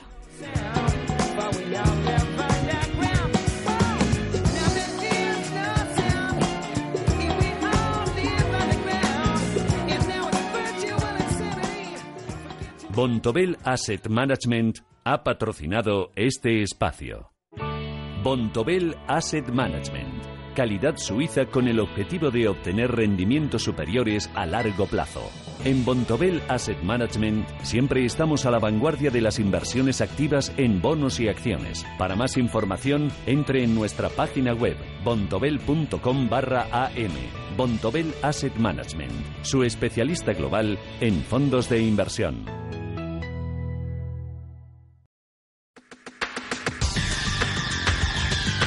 El análisis del día con visión global.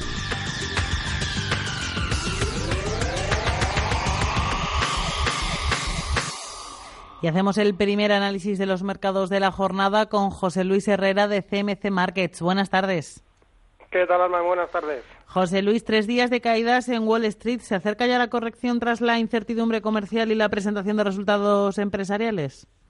Bueno, eh, ni uno ni otro factor son nuevos. El, eh, pues la incertidumbre comercial viene ya siendo titular desde pues eh, hace bastante tiempo y es verdad que quizás el mercado pues o, parte de, los analistas han estado confundiendo el hecho de que lo que se ha llegado es por el momento a una a una tregua y no a una resolución, ¿no? De los problemas entre entre Estados Unidos y China en materia comercial pero bueno, pensar que, estamos en el inicio de una corrección más, más seria por el momento pues eh, no es más que un futurible porque bueno son tres días de caída lo que llevamos pero que por el momento pues lo que está sirviendo es para relajar indicadores para ir a tantear por lo menos en, en el caso del, del Dow Jones del SP500 zonas que antes eran de, de resistencia y ahora pues eh, convertidas en soporte y ver si, si da pie a algo más o, o simplemente pues a una lateralidad para retomar las subidas previas. Por el momento no es más que, eh, pues bueno, un alto en el camino, pienso, mientras eh, yo creo que el mercado va a esperar,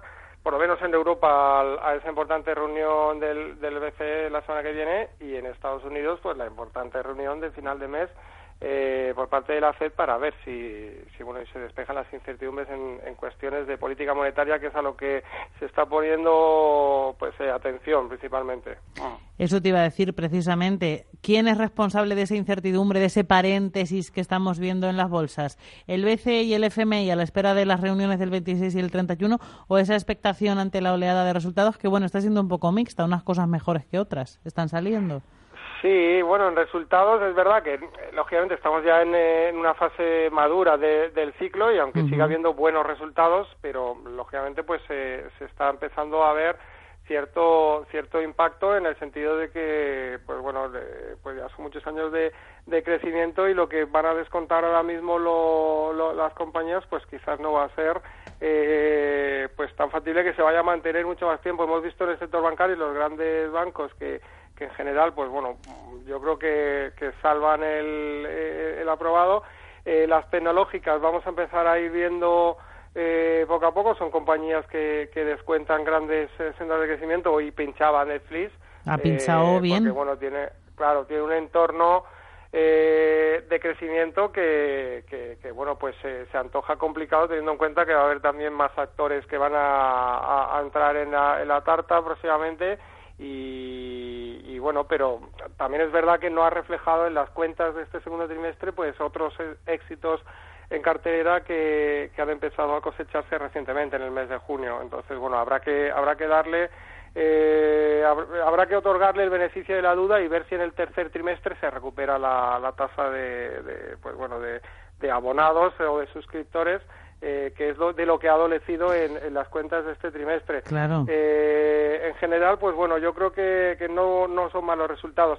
En lo que respecta a, a, los bancos centrales, pues siguen siendo los protagonistas. El, el hecho de que el mercado a principios de año estuviera anticipando eh, un movimiento de, tipos que es totalmente antagónico con el que descuenta ahora, que es eh, pues la posibilidad de que vaya a haber incluso bajada de tipos a ambos lados del Atlántico, pues eh, bueno, lo que supone es por el momento incertidumbre porque es verdad que las bajadas de tipos suelen ser buenas para la bolsa, pero bueno, si estamos hablando de que es necesaria esa bajada para reactivar una economía que, que no acaba de, reactivarse, como en el caso de, Europa, pues no creo que fuera tan bueno para un escenario eh, de, medio largo plazo.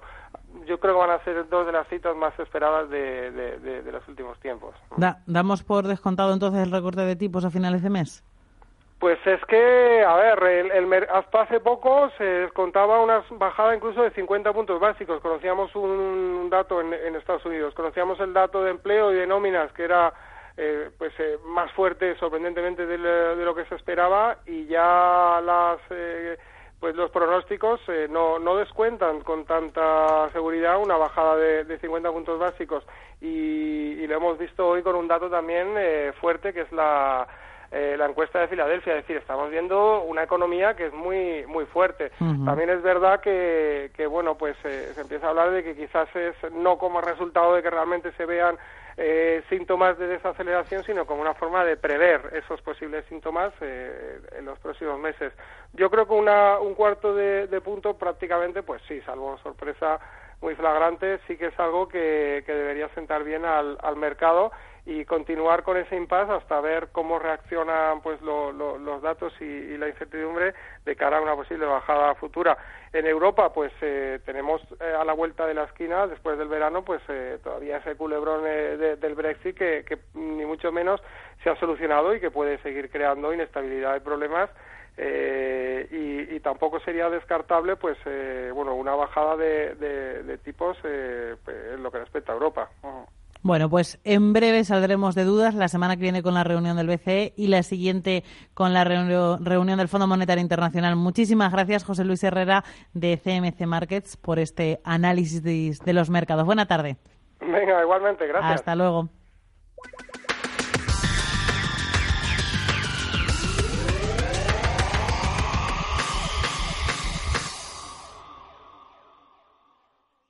Este es un mensaje para todas aquellas empresas a las que su banco no les da lo que necesitan. ¿Tu empresa es solvente y necesita más financiación? En mi AAA puedes conseguir una línea de factoring fuera del sistema bancario, sin recurso y a un coste muy razonable. Solicita tu línea de factoring en mi miAAA.com. Recuerda, mi AAA. En Autocontrol trabajamos para que los anuncios que te acompañan por la mañana. Cuando te mueves por la ciudad. O cuando disfrutas de tu tiempo libre. Sean publicidad leal, veraz, honesta y legal. Por eso, anunciantes, agencias y medios, llevamos muchos años comprometidos para que la publicidad sea responsable. Autocontrol.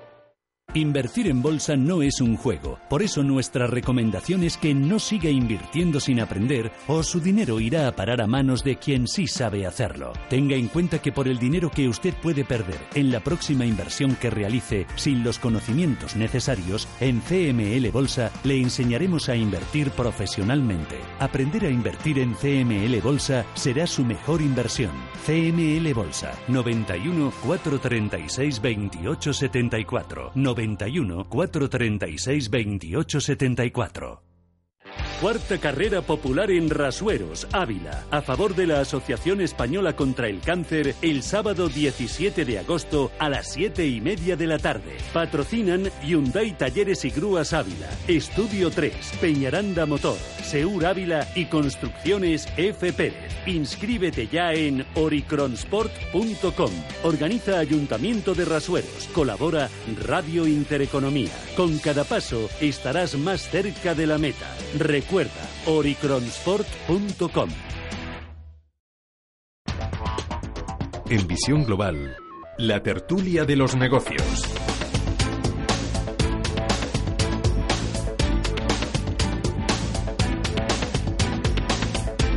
Y llega a esta hora el análisis de la actualidad política y económica de la tarde en Visión Global y lo vamos a hacer hoy con Guillermo Santos, socio de iCapital. Buenas tardes. Hola, muy buenas tardes, Alma. Y también con Íñigo Petit, CEO de IDEN Global. Buenas tardes. Muy buenas tardes, Alma, ¿qué tal? Como tenéis ganas de hablar de tema económico así de primeras, antes de meternos en harina política, os voy a preguntar qué os parece la posible nominación de Nadia Calviño para irse a, sustituir a Christine Lagarde? Pues yo creo que acumulamos ministros que duran poco tiempo.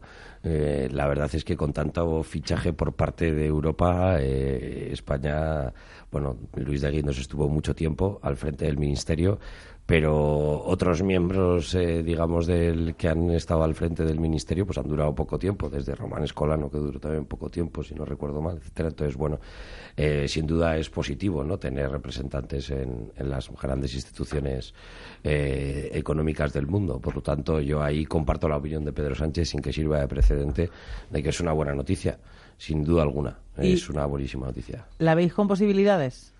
Pues no lo sé. Yo exante, eh, si me dices, em, he soñado hoy que iban a nominar a Nadia Calviño tal y no me hubiera pasado los sueños tal. Es porque a mí es cierto, como dice Íñigo, me parece muy bien que un español, española en este caso, eh, sea el director gerente del FMI, ¿no? Ya lo fue rato. Eh, Acaban mal. No, los directores. Eh, no, Lagarde, Lagarde, Menos Lagarde acaban regular. Un final bastante digno. No sé si lo iba a tener indigno y por eso ha dimitido y se ha metido en el BCE con habilidad. Pero bueno, Strauss-Kahn, así puedo decir cómo acabó y rato, pues de todos he sabido, ¿no? Entonces, la verdad es un sitio que no se les da muy bien, ¿no? entraña riesgos, controvertido. reputacionales. Pero bueno, que haya un español, si es un español razonable, pues sí, ¿por qué no? Eh, Nadia Calviño me llama la atención. Eh, por sus méritos eh, anteriores, yo creo que el, director gerente del, Fondo Monetario debería tener un mejor currículum que el que tiene Nadia Calviño, respetando totalmente su. Quizá más experiencia pues internacional. Más... Sí, sin duda, exacto. Más experiencia, sobre todo a nivel internacional. ¿Qué sucede? Que no sé, eh, los vericuetos de la política, de nuevo, ¿no? ¿Y cómo la han colocado? Pues tampoco lo sé pero me imagino que habrá algún intercambio por ahí, ¿no? Porque si no, no me acaba de cuadrar eh, que Nadia Calviño sea no solo nominable, sino encima eh, elegible.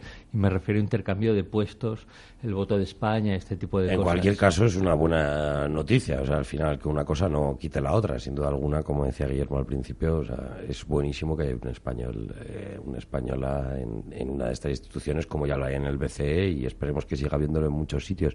A ver si a Pedro Sánchez, por ejemplo, pues la dejan sentarse en la mesa de los grandes y, España sigue teniendo un sillón en las mesas importantes. Sí, ¿qué, esperáis de, de Borrell también al frente de la alta diplomacia europea?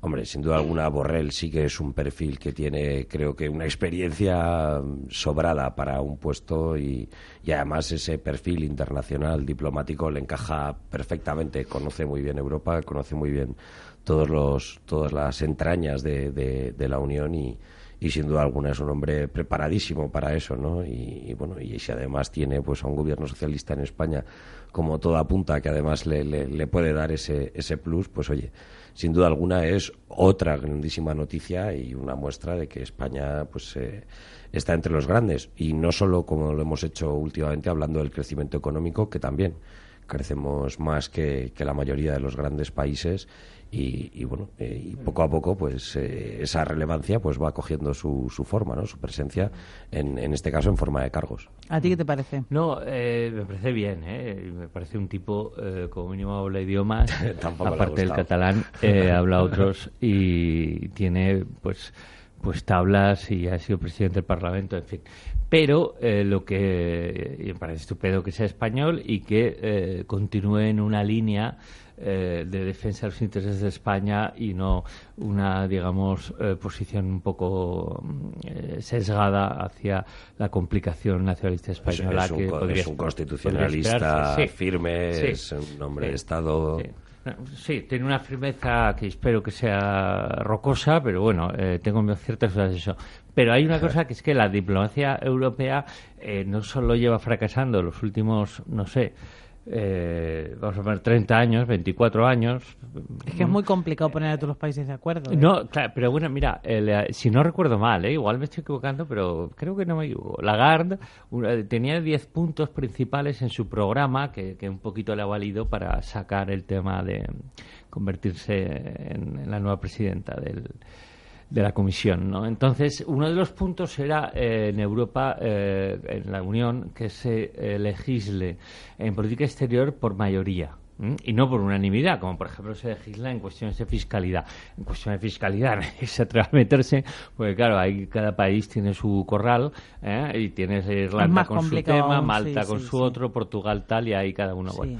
Pero en tema de materia exterior, de política exterior, sería más que razonable, ¿no? Y de hecho es una de nuestras carencias eh, cuando eh, te comparan los asiáticos y Estados Unidos y Europa, pues no, no tiene nada que ver.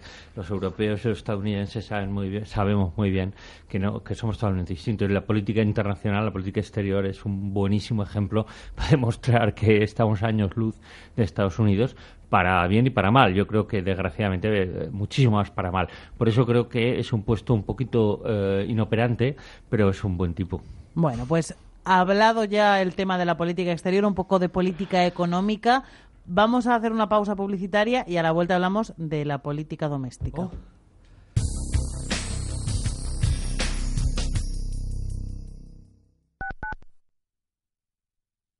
Intereconomía, la radio que dobla su interés.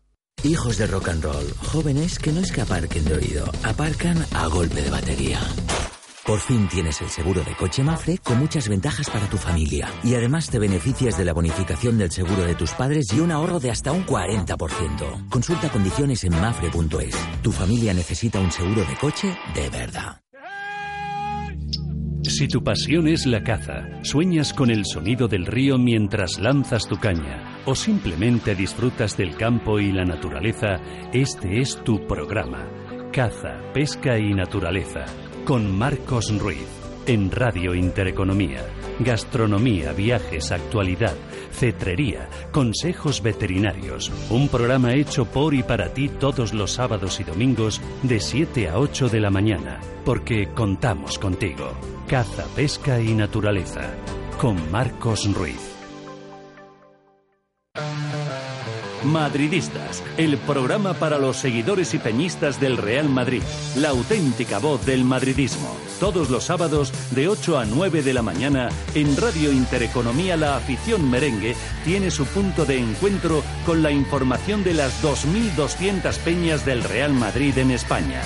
Los sábados toca vestirse de blanco. Dirige y presenta José Luis Pizarro.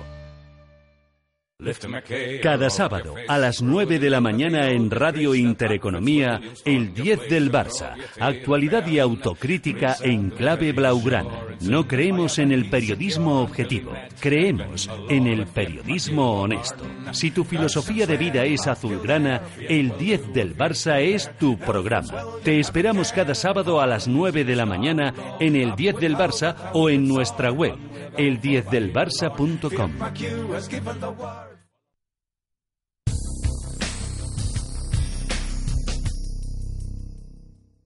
En Visión Global, la tertulia de los negocios.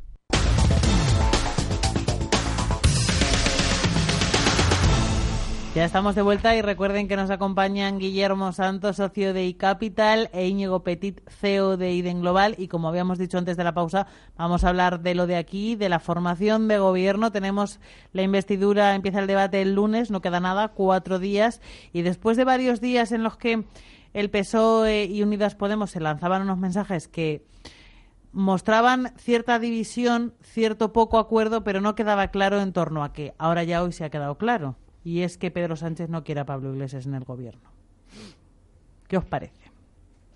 Una batalla de egos retransmitida, ¿no? Es evidente que, que, Pablo Iglesias tiene miedo a quedarse en, la oscuridad durante varios años y que sea Pedro Sánchez el que lidere todo el movimiento de izquierda y, le siga todavía robando más votos a uno.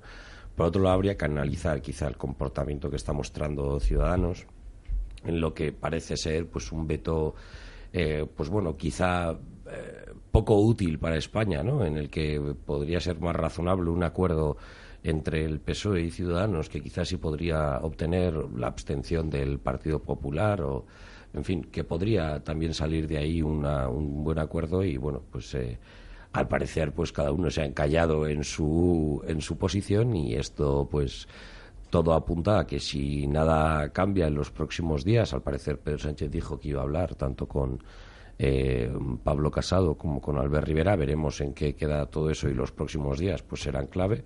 Supongo que todos estos informativos de fin de semana van a hacer el agosto, entre comillas. Los pobres se lo merecen también. Por supuesto, por supuesto, que es muy difícil cubrir la actualidad política hoy en día, que ya es casi 24 horas. Y los fines de semana son suelen ser duros. Son duros, son duros. Y con este calor más. Entonces, pero, pero que eso al final, pues todo apunta a que pueda acabar en unas segundas, en unas segundas elecciones si no hay un verdadero cambio de actitud y todo parece ir a peor. O sea, que, que las palabras que hemos escuchado esta semana por parte de tanto de Pablo Iglesias y como Pedro Sánchez, como también de los líderes de la derecha, pues son cada vez más duras entre ellos. Entonces parece cada vez más lejano el acuerdo y no creo que unas nuevas elecciones en el corto plazo, si se hacen demasiado en el corto plazo, vayan a cambiar eh, sobre todo el reparto de votos entre izquierda y derecha. Puede que sí haya una distribución entre los dos lados, por decirlo de alguna forma, un poco distinta, pero ese balance en el que ahora mismo pues eh, Pedro Sánchez es claramente el líder más votado, pues creo que se mantendría. Probablemente habría otros partidos que recuperarían y había, bueno, pues veremos cómo le sentaría a Ciudadanos la actitud que ha tomado y que muchas personas de su partido, entre ellos fundadores y demás, pues no, no han aprobado y, se han ido. Por tanto, ahí hay un conflicto todavía por resolver que está costando mucho a la política española y que mientras todo se mantenga como hasta ahora, es decir, con buenos datos de empleo, con un buen crecimiento, con buenos datos de turismo, ahora que estamos en verano, etcétera, pues eh, nada va a preocupar demasiado, pero será cuando llegue los primeros datos reguleros del, propios del final del verano, cuando salten más chispas. Por lo tanto, veremos eh, si estos días pues sirven para algo o prefieren irse de vacaciones hasta septiembre. Aquí has abierto varios melones, Íñigo. Hay muchos, hay muchos. Es que se juegan mucho. Parece que no se dan cuenta, pero se juegan mucho. Lo primero que te pregunto a ti, ¿tú crees que esta semana, en los días que quedan, Pablo Iglesias podrá cambiar de opinión y decir, bueno, vale, venga, me echo a un lado y que entren otras personas de Podemos en el, en el gobierno? En el gobierno no va a entrar ninguna persona de Podemos, porque eh, eh, eh, Pedro Sánchez, que bueno, tiene sus características, pero entre las buenas es que se deja asesorar, ¿no? Y eh, Pedro, en algunas materias al menos, ¿no? a Pedro Sánchez se le ha dicho que lo peor que puede hacer es poner a, este, a Iglesias, eh, tal. Lo que querría Iglesias, pues es evidente, está en el gobierno porque se le está escapando el tren, pero se desvía el tren, pero que lo va a perder y, fuera, ¿no? Y ya, ya no, no. Pedro Sánchez querría, perdón, Pablo Iglesias querría, uno, tal, él, dos, bueno, a si mete Chenique, eh, vamos, eh, se monta eh, ahí la, fiesta mayor. Luego, pues, meter a algún algún tapado de estos más técnico, pues le vendría muy bien meter dos, tres ministros. Eso no va a suceder. Que de ahí vayamos a una nueva cita electoral, tampoco lo creo. Tampoco lo creo, porque es la muerte, la, no es la muerte total, pero sería la semi, um, quedaría en estado semicomatoso. O sea, que Ciudadanos se abstiene, ¿eh? o los nacionalistas. Ciudadanos quedaría, eh, no. Yo creo que Podemos va a acabar absteniéndose, porque entre estar en estado semicomatoso y estar eh, con una respiración asistida de vez en cuando, pues casi, oye, respiras, aunque de vez en cuando tengan que ayudar.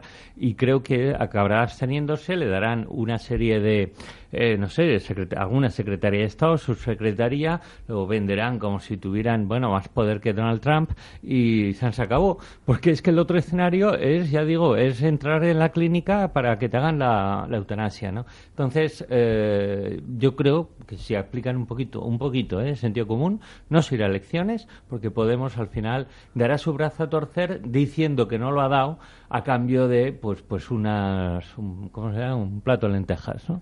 Estás eh, asumiendo mucha eh, sentido común entre los políticos y yo les veo encaminados a tenernos ocho meses o nueve meses con, con, con, la duda de quién va a gobernar España. La historia es que Pedro Sánchez, que efectivamente parece que lo están asesorando...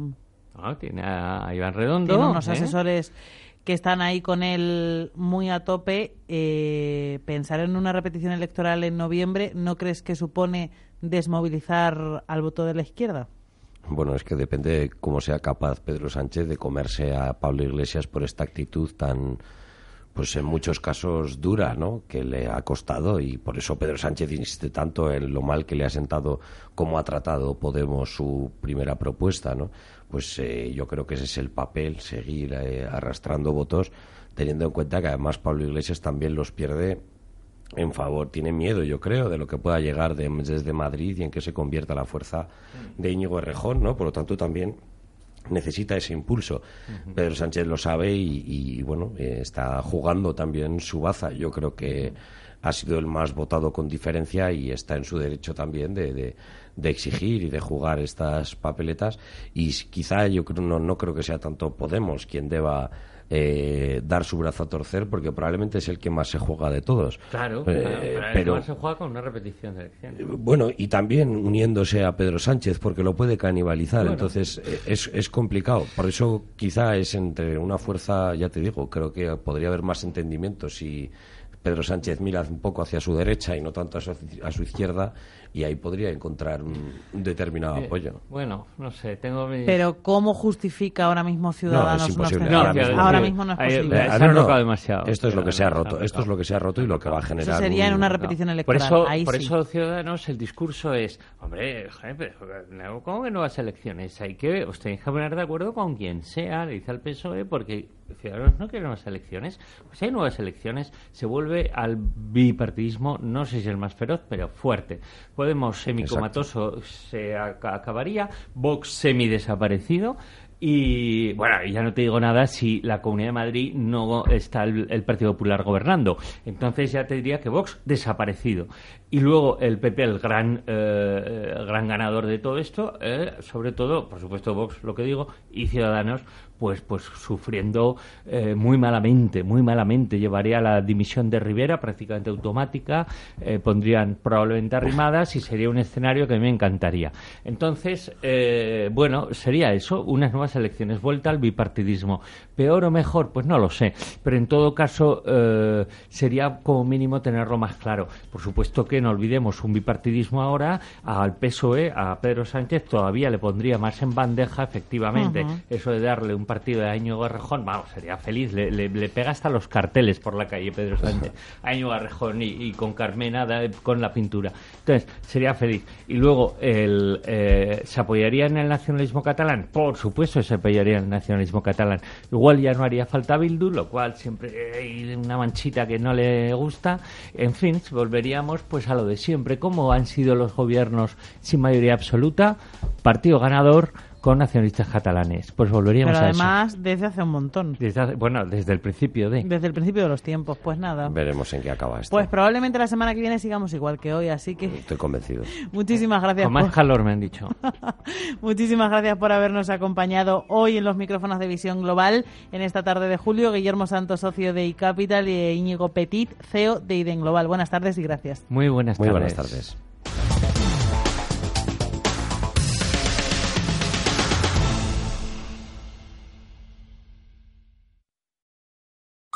Banco Santander. Hola, quería comentarte las condiciones para mi hipoteca. Traigo nómina, tarjeta y el seguro. Bueno, el seguro cuando venza. Perfecto. Y si la vivienda tiene certificado de eficiencia energética, tienes otra bonificación. Pásate y lo vemos. Vale. Porque la vida cambia, tu hipoteca también. Tú decides cada año los productos que más te convienen para conseguir bonificaciones. Infórmate en tu oficina Santander. En Visión Global, las noticias empresariales.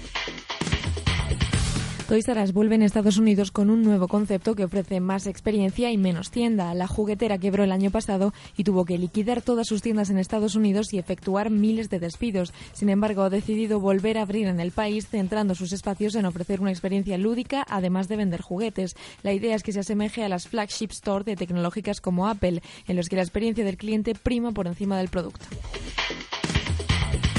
Los demócratas piden al FBI que investigue a FaceApp por sus lazos rusos. FaceApp se ha convertido en el programa líder de las principales tiendas de aplicaciones del mundo y para el Partido Demócrata de Estados Unidos también en un peligro. El Comité Nacional ha pedido a todo el personal de los equipos de campaña que los candidatos presidenciales borren la aplicación. El motivo son las escasas garantías de su política de privacidad y el hecho de que sus servidores están en Rusia. El líder demócrata en el Senado, Chuck Schumer, ha pedido al FBI y a la Comisión Federal del Comercio que la investiguen. El Gobierno en funciones anuncia la primera gran ampliación de metro en 12 años. La línea 11 es la línea que enlaza la Fortuna con la Plaza Elíptica y se alargará hasta Madrid-Río, Palos de la Frontera, Atocha y Conde de Casal. El Ejecutivo ha presentado ya este proyecto en el que tiene previsto invertir 300 millones de euros. Lo que queda ahora es el trámite de declaración de impacto ambiental, la respuesta de las alegaciones y el concurso público para adjudicar las obras. La policía de Brasil descubre una fábrica de coches Ferrari y Lamborghini falsos. Los coches falsificados eran montados bajo pedido y su venta se divulgaba por las redes sociales. Su apariencia era casi idéntica a los originales, con logo y asientos de cuero incluidos. La diferencia estaba en el motor, que extraían de otras marcas de coches como Mitsubishi, Alfa Romeo o Chevrolet. El precio de los coches rondaba entre los 43.000 euros y los 59.000 euros, mucho menos que los precios originales, que oscilan entre los 350.000 y los 700.000 euros.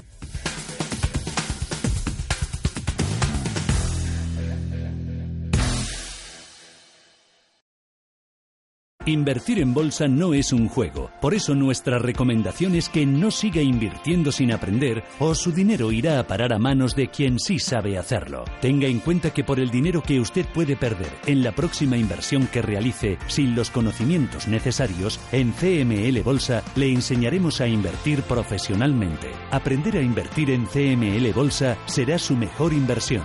CML Bolsa 91 436 28 74 91 436 28 74.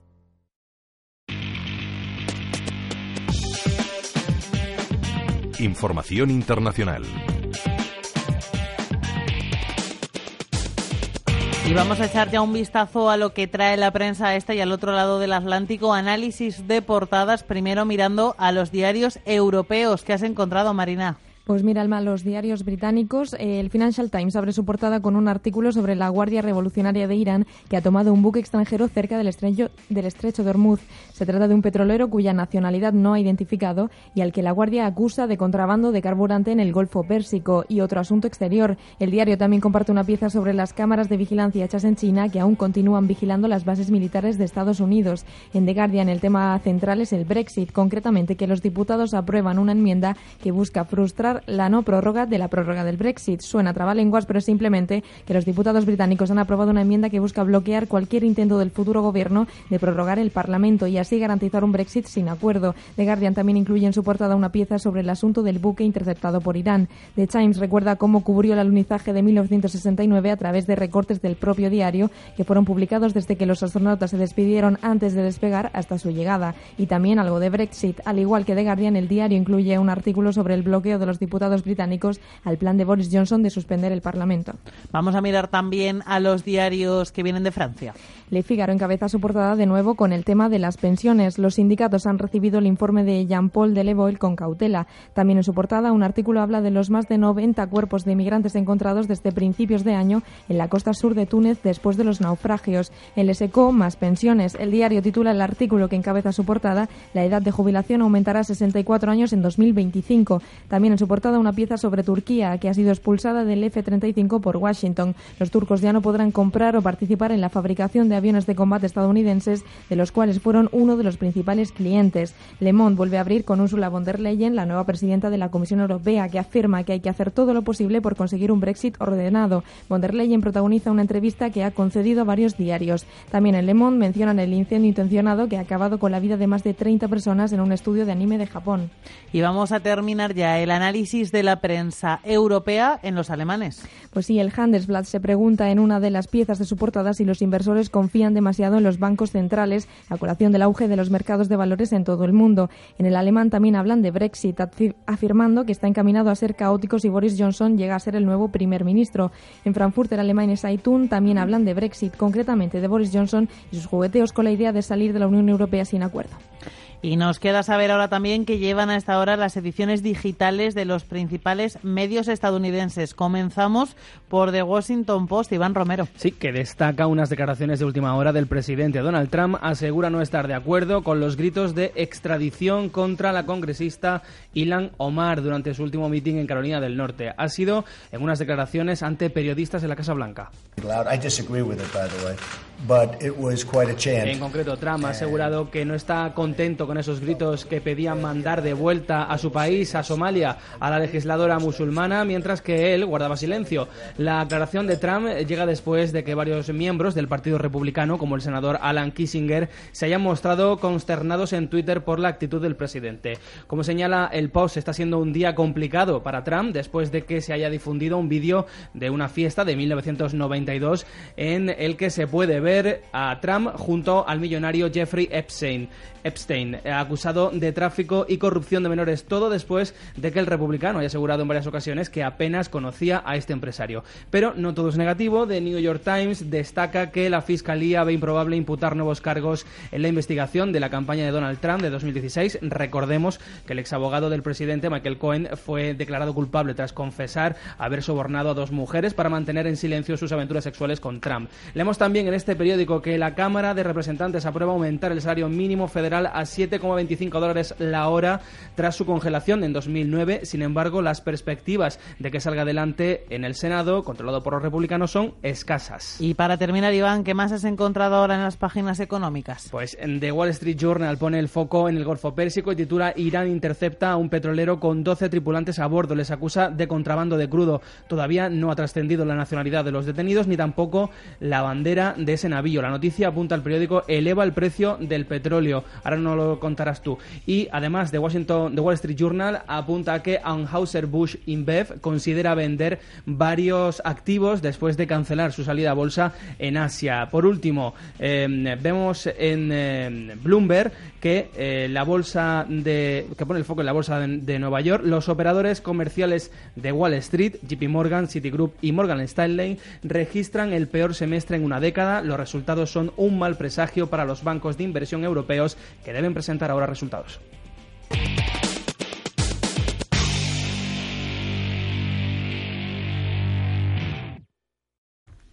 Y ya vamos a hacer el último análisis de los mercados, el análisis más centrado en Wall Street. Y saludamos ya a Mar Rives, cofundador de Blackbird. Buenas tardes. Muy buenas tardes. Marc, tenemos eh, la bolsa estos últimos días, mm, Estados Unidos, un poco, podemos decir que está tranquila, podemos decir que está en paréntesis o que está empezando a dar signos de preocupación.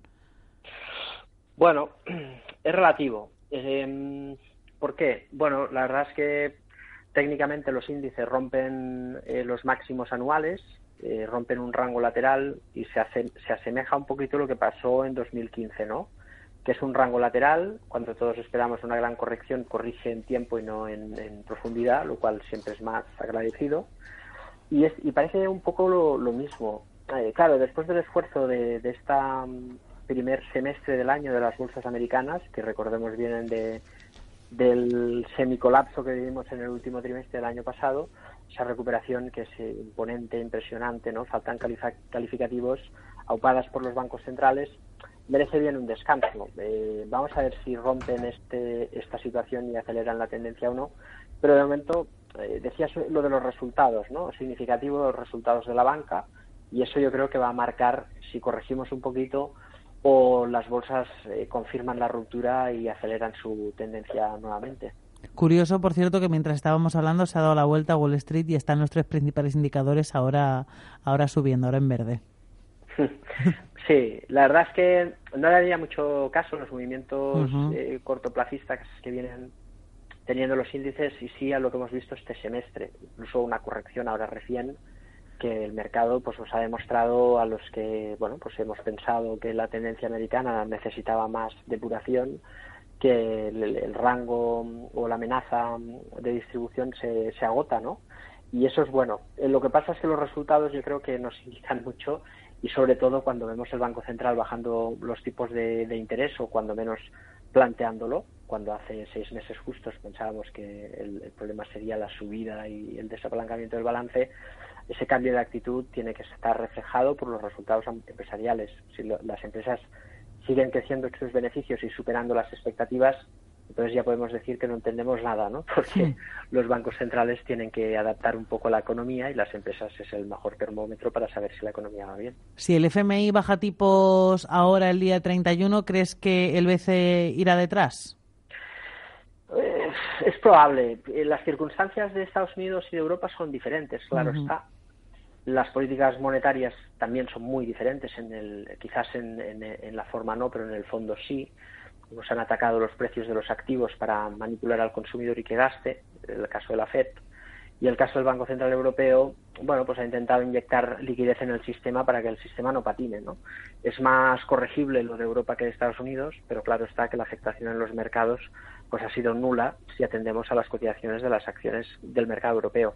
Entonces, a partir de ahí, ¿qué va a pasar? Probablemente acelere más la tendencia a baja de tipos en Estados Unidos. En Europa no es descartable, pero yo creo que el Banco Central Europeo tiene una patata caliente que es el sector bancario. Y lo tiene que gestionar con más calma, efectivamente. Exactamente. Es, no es fácil, ¿eh? porque ya fíjate los resultados de, los bancos que estamos viendo. Es normal que se, se estanquen un poquito. Yo creo que la bajada de tipos de interés por ahí puede volver a afectar de manera positiva a los bancos de inversión lo que es bueno para los bancos de inversión, que es la bajada de tipos, para que haya más volatilidad y puedan hacer más trading, pues es, es, es negativo para, para la banca europea. ¿no? La banca europea necesita subida de tipos porque es una banca no tanto de inversión como si es quizás el sector es más banca convencional, ¿no? Y ahí los márgenes son un catalizador como lo son las penalizaciones. Yo creo que la clave está ahí en las penalizaciones y en Estados Unidos en, la bajada de tipos que permita volver a, enfrentarse al mercado de bonos con éxito y, incrementar los beneficios. Estábamos hablando de los bancos que han sido los protagonistas en la presentación de resultados estos días. Ahora vamos a ir con las tecnológicas. Ayer ya abrió la veda Netflix al cierre de Wall Street con unos resultados malos. Hmm. fíjate, nosotros hace meses que advertimos de estas circunstancias, ¿no? Y el mercado tiene un problema, que a veces las, las conclusiones son correctas y lógicas, eh, pero el tiempo nos contradice y eso nunca hace eh, que prevalezca la opinión contraria. Es decir, la, Netflix está cara, es indiscutible lo que ha mm. conseguido, es, es un éxito claro, pero evidentemente cuando un valor está cotizando tan caro y se sobredimensionan las expectativas, cuando los resultados son peores de lo que espera el mercado, no se justifica esa exageración y los precios caen con fuerza. Si no estamos advertidos de estos riesgos, el riesgo de quedarnos atrapados es muy elevado, porque estas acciones pues, pueden caer un 50 o un 60% y empezar a cotizar pues un poco caras, ¿no? Ahora están muy caras. Y es un problema, con lo cual eh, que sirva esto de ejemplo de lo que puede pasar en todas las tecnológicas, empresas de marihuana, empresas de criptodivisas, sectores calientes de moda que seguramente habrá volatilidad y más, y más de un susto. Microsoft le toca presentar resultados ahora al cierre de, de la sesión de hoy. ¿Qué esperas? Pues lo espero con mucha atención. Vamos a ver si está en el rango de las expectativas o presenta un profit warning. Si las GAFAM o las FAN, ¿eh? como les llaman los americanos, eh, presentan profit warning, cuidado, porque entonces yo creo que se podría anular la, el intento de ruptura alcista del mercado. Mientras estas eh, grandes compañías que capitalizan tanto de por sí, que casi dominan el mercado, eh, presenten bien los resultados, la continuación del mercado alcista es muy probable. Si pinchan en la presentación de resultados, probablemente veamos volatilidad, pues quizás no tan exagerada como en Netflix, pero por el estilo, porque no están tan caras pero siendo grandes compañías, pues cotizan con una prima que solo se justifican con crecimiento. Claro. Marc, ya para despedirnos, cinco valores en los que te estés fijando estos días. vamos, a, vamos a insistir en el debate del valor eh, hay que tener paciencia. Cuando compras barato, las compañías siguen cayendo, por eso compramos baratas, ¿no? Porque han tenido un proceso bajista. Pero cuando han caído un 60 o un 70%, pues tenemos una garantía de que estamos comprando bien, ¿no? Ahí destacan el sector automóvil en Europa, Porsche y Renault, empresas de mucha calidad que nos pueden dar mucho valor. Yo creo que en España hay que comprar bancos, eh, como mínimo una parte. Eh, nuestro preferido ahora mismo es el Banco Santander Luego nuestra inversión favorita es Talgo, ahí estamos comprando un valor muy seguro, con muchas perspectivas, con todo el tema de los contratos de cercanías el próximo año. y un valor muy barato. Y luego Prosegur, la caída yo creo que justifica sobradamente su inversión en estos precios. Cinco excelentes empresas a un precio muy competitivo en un entorno de mercado muy pesimista sobre ellos y creo una narrativa injustificada. Pues Mar, muchísimas gracias por el último análisis de Wall Street en esta jornada de jueves. Mar Rives, cofundador de Black Bear. Buenas noches. Igualmente. Hasta luego. Gracias. Y estamos a punto de llegar al final, a las 9, las 8 en Canarias. Eh, les vamos a hacer un último resumen corriendo de la bolsa de Estados Unidos, que se ha dado la vuelta a última hora. Tenemos el SP500 en máximos, en los 2.992 puntos, subiendo un 0,29. El Dow Jones, que está prácticamente plano, 27.225 puntos. Y el Nasdaq también subiendo poquito, un 0,09% en los 7.896 puntos. Ahora les dejamos con la repetición de cuatro dedos de frente, pero no se vayan porque nosotros volvemos a las 10, las 9 en Canarias a darles, a ofrecerles el cierre de la Bolsa de Nueva York. Buenas noches.